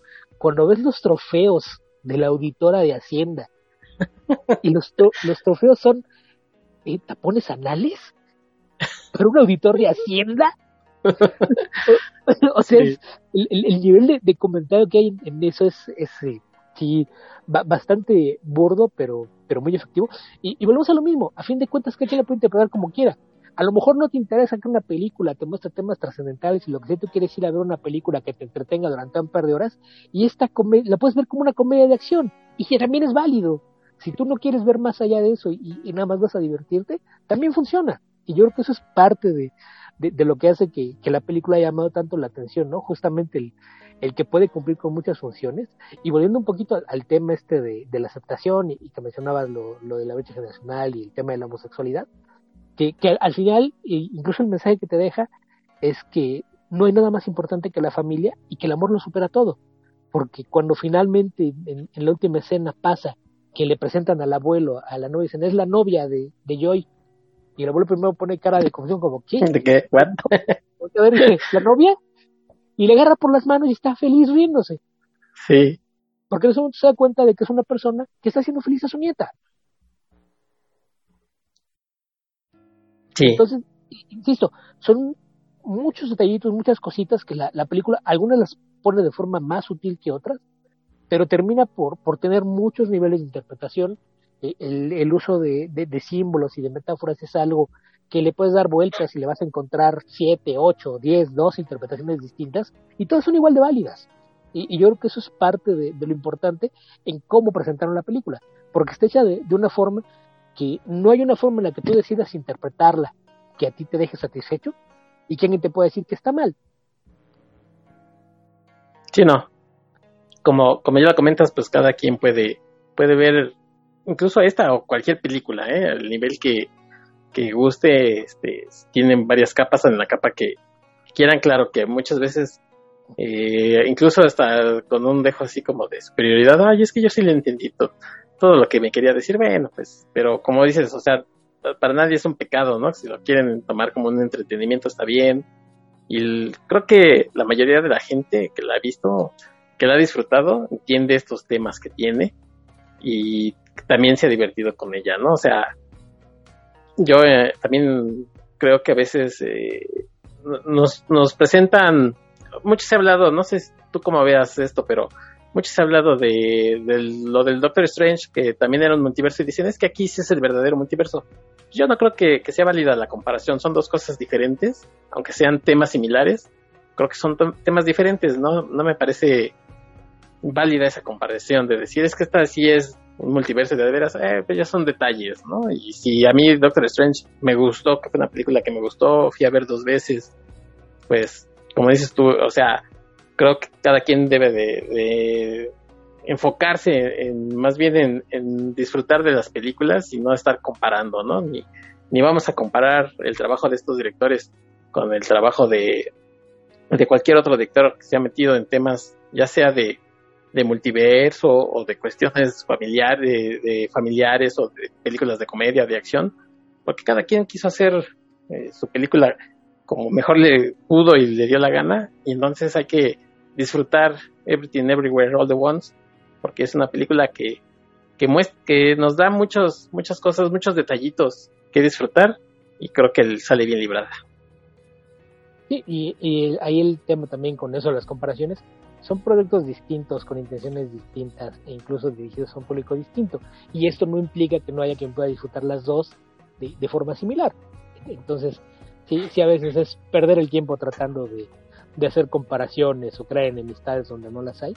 Que, pues sí, pues coincidentemente dos películas importantes del mismo año comparten algunos temas, pero los abordan de formas muy distintas. porque dentro de todo, pues también está el tema de los arrepentimientos, de lo que pudo haber sido, etcétera, pero están, están abordados eh, con una intención completamente distinta, ¿no? Más allá de, que le puedas hallar algunos paralelos.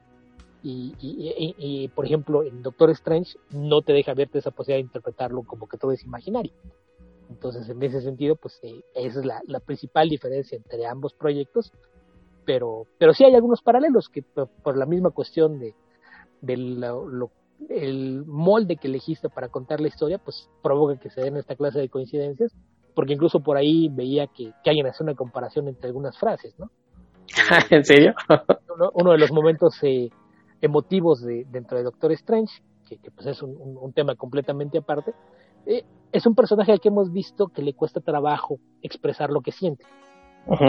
Y en uno de los momentos de, de, la película, cuando está despidiendo de quien debió ser el amor de su vida, pero en su mundo no lo fue, le dice, te amé en todos los universos que es algo que en el contexto de lo que es el personaje y demás, tiene bastante peso.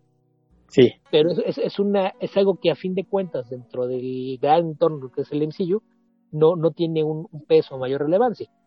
Y, y, había quien lo estaba comparando con, con la frase que le, le, dice su marido cuando, cuando están en este mundo en donde ella se convirtió en una superestrella. Figura. Ajá. Nunca se casaron y él se convirtió en un exitoso empresario por su cuenta eh, y ella le dice, ¿y no has pensado que todavía podríamos intentar hacer algo juntos? Y dice, no, pero es que eso, eso el, momento pasó, ya, ya no es eh, lo, que fuera. Pero te digo una cosa, yo hubiera sido feliz, aun si lo único que hubiera hecho a tu lado fuera manejar la, ropa sucia y hacer impuestos. Entonces, e, e, es distinto, porque cómo construyes la frase y el peso que tiene, porque ahí lo, lo que le está diciendo es, sí, a lo mejor puedo estar en una vida mucho mejor, pero con tal de estar contigo, solo hacer impuestos y dedicarme a lavar ropa sucia me haría feliz. Entonces, e, es injusto que las compares porque el contexto en el que se dan las dos frases, aunque tienen intención similar, es muy distinto.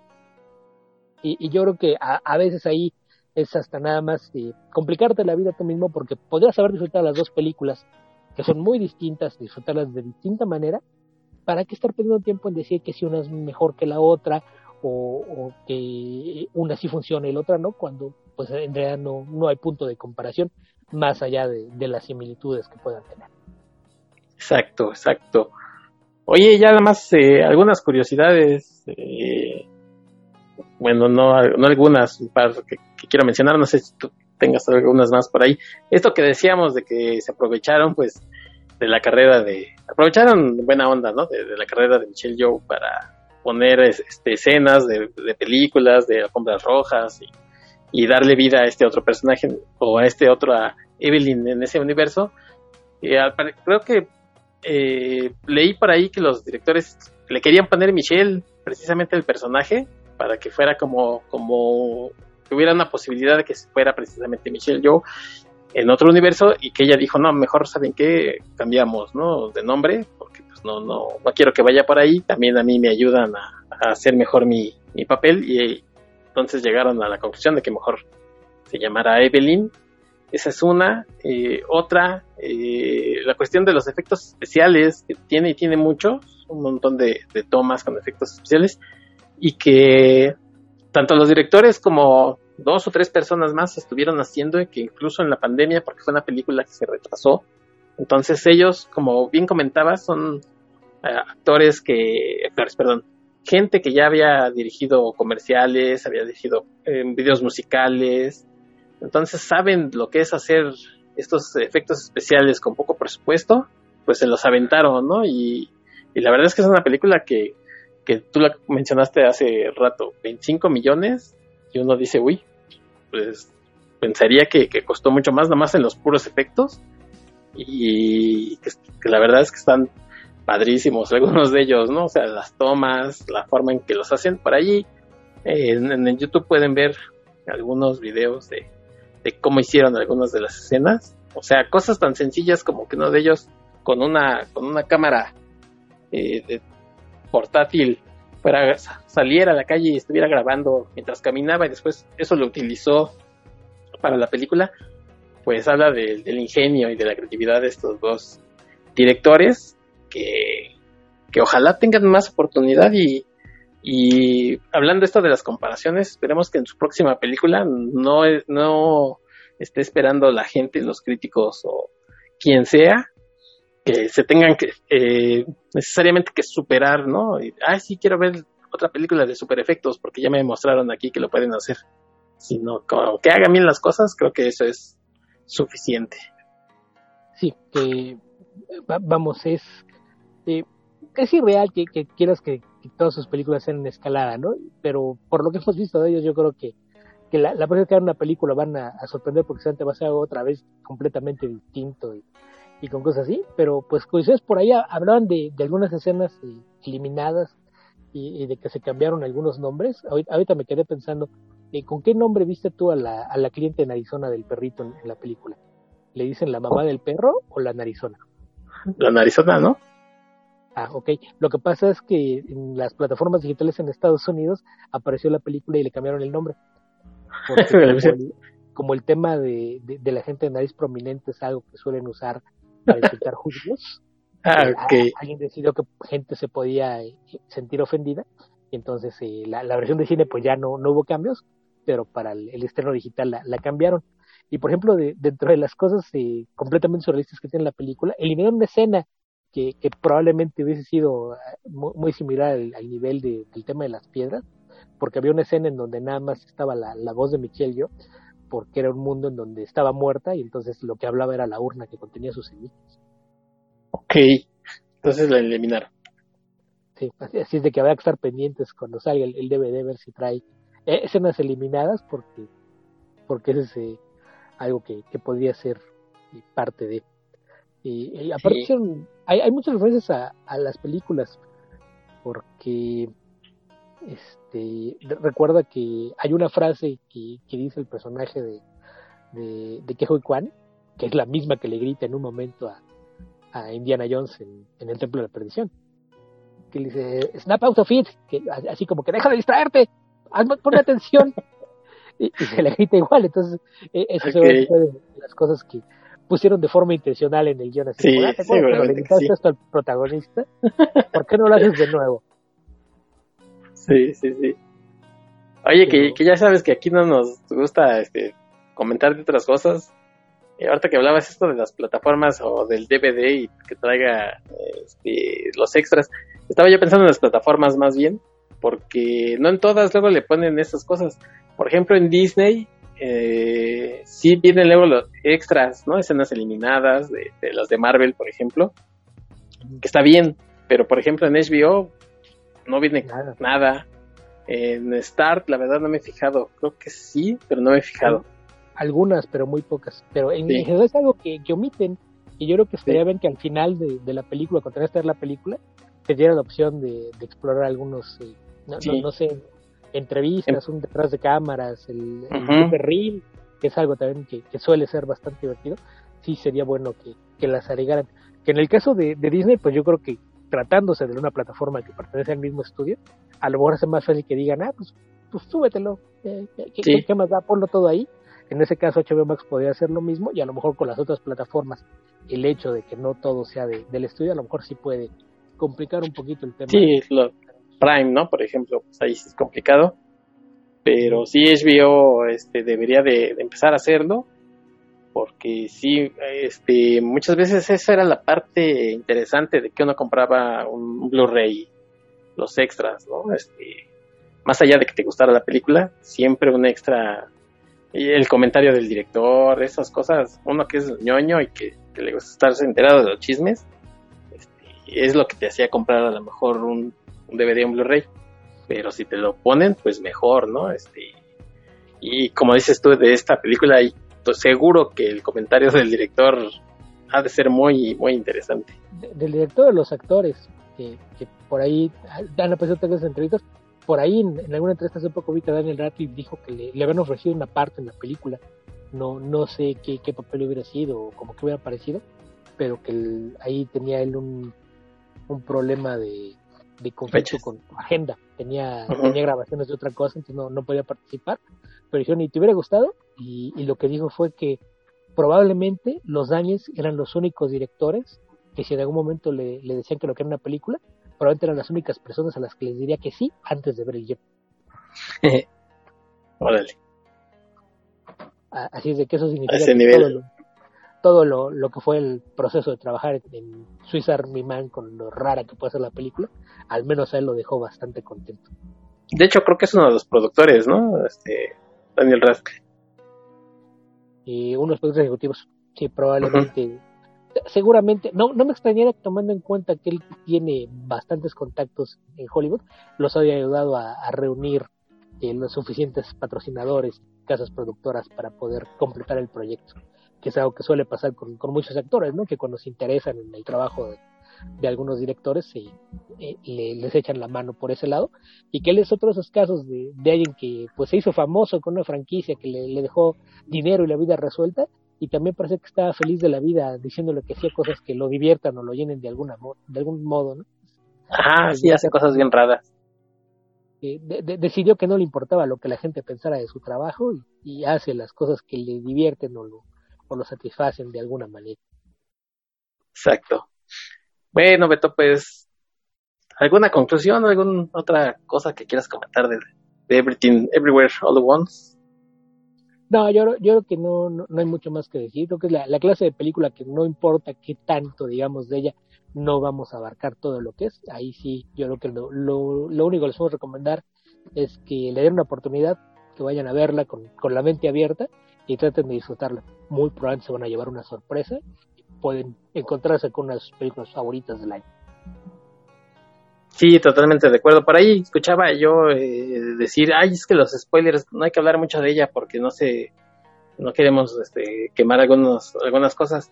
La verdad es que cualquier, como dices tú, cualquier cosa que se diga de ella no es de compara la experiencia de verla, ¿no? En cine o en su momento ya cuando esté en alguna plataforma, volver a verla, la verdad es que sí es una experiencia que bien vale la pena y bueno, pues, si ustedes no la han visto, dudaban en verla, si algo vale lo que les decimos, pues ya sea que todavía la alcancen en cine, que seguramente sí, o si no, este, búsquenla como puedan y veanla, la verdad es que se van a llevar una agradable sorpresa.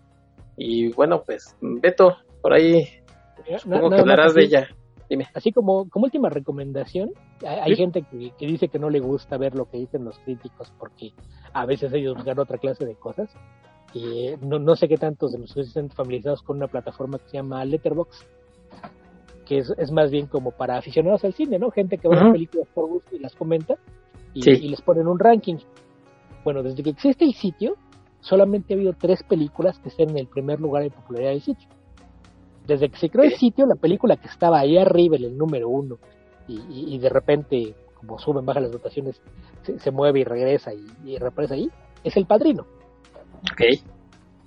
Eh, el, el, la segunda película que logró meterse al número uno y desbancar al Padrino, al, al menos temporalmente o, o, alternarse durante algún tiempo, fue Parásitos. Ok. La tercera película en llegar a ocupar la posición uno en algún momento fue esta. Ah, mira. Entonces, si no nos quieren creer a nosotros, si no le quieren creer a los críticos, créanle la audiencia que le gusta ir al cine en todo el mundo. Todo el mundo está de acuerdo que es una gran película y la verdad es que, insisto, entre, entre más abierta lleven la mente de, de, que van a ver algo que no es lo que esperan, es más probable que la disfruten. Sí, exactamente. Bueno, pues con eso ya vamos cerrando. Beto, ¿dónde seguramente vas a seguir comentando de, de la película? Entonces, eh, cuéntanos dónde te podemos encontrar, dónde te podemos leer, escuchar. De hecho, llevo tres intentos de empezar el borrado de la reseña porque no, no, no sé ni por dónde empezar, pero, pero eventualmente aparecerá. Eh, tengo un blog que, que, lo encuentran en eh, hoguerasnecesidades.blogspot.com donde realmente aparecen mis reseñas y comentarios de cine, televisión, libros y cómics mayormente, además de de repente por ahí algún otro tema, curiosidades o, o los enlaces a personas en, los podcasts en, los que participo, todo eso lo, lo, encuentran por ahí. Y además de eso tengo una página en, en Patreon donde eh, la mayoría de mis reseñas aparecen allá algunos días antes de, que las liberen el blog. Y incluye también por ahí muchos textos originales que son exclusivos de esa plataforma. Generalmente son lidiando un poquito más a fondo con, algunos temas también de, sobre todo de, películas y, cómics. Tengo en algún momento también intención de, dedicarle un poquito más de tiempo a libros por allá, pero, pero pues poco a poquito. Ahí nos vamos. Eso lo encuentran en patreon.com diagonal guía ficcionauta, guía ficcionauta todo de corrido y ficcionauta con X. Ok, y también participas en Comicverso y en el poderoso podcast Comicasi. Así es. Y, cualquier cosa, de todos modos, si me, me pueden encontrar en Twitter como Albion2112 y de todos modos ahí suelo poner enlaces a todo lo que esté haciendo en cualquiera de esos otros proyectos. Bueno, pues también pueden encontrar la de la ciencia de la ficción en Twitter, en Facebook, aunque en Facebook nada más es para poner los, episodios. La verdad es que le doy poca vida al Facebook, pero en Twitter sí, ahí nos pueden dejar algún comentario también en la cajita de comentarios de Evox. Ahí estamos para lo que ustedes gusten. Eh, pueden escucharnos en la plataforma de su elección. Si nos encontraron por casualidad y ese primer episodio que, que escuchan, bueno, pues ya tenemos algunos otros más con Beto y algunos otros habituales que me acompañan y que les agradezco mucho. Y también hay una playlist en Spotify que pueden encontrar precisamente eh, si buscan de la ciencia, la ficción, la música. Ahí hay una playlist de cancioncitas que hemos puesto aquí en el podcast y que hoy nos vamos a, despedir con una canción. En el soundtrack de la película viene una que se llama Absolutely Story of a Girl, pero es un cover. Entonces voy a poner la versión original que es con un grupo que se llama Nine Days a dejarlos este, con, con la musiquita como se acostumbra por acá. Así es que pues muchas gracias por escucharnos. Espero que, que hayan disfrutado de este episodio y que vayan, corran y vuelvan a ver o vean por primera vez todo en todas partes al mismo tiempo y que después nos comentan qué tanto les gustó la película. Beto, muchas gracias. Al contrario, siempre es un placer andar por acá. Muchas gracias, Beto, y muchas gracias a ustedes. Yo los eh, escucho y los leo y los lo que gusten próximamente más de la ciencia de la ficción. Los saludo Héctor McCoy. Muchas gracias. Vámonos, Beto. Hasta la próxima. Adiós. This is the story of a girl who cried a river and drowned the whole world. And while she looks so sad in photographs, I absolutely love her when she smiles.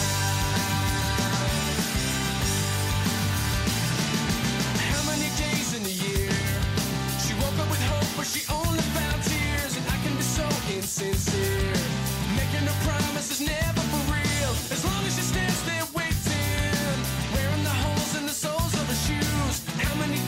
Disappear when you look in the mirror? So how do your shoes? Your clothes never wear as well the next day, and your hair never falls in quite the same way. You never seem to run out of things to say. This is the story of a girl who cried a river and drowned the whole world. And why she looks so sad in photographs, I absolutely love her when she smiles.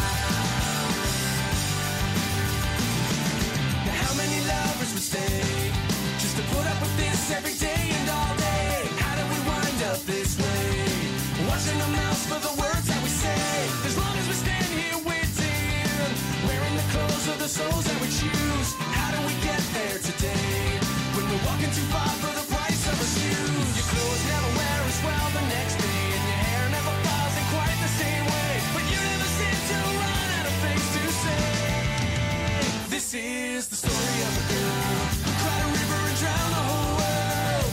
And while she looks so sad and lonely there, I absolutely love her when she smiles.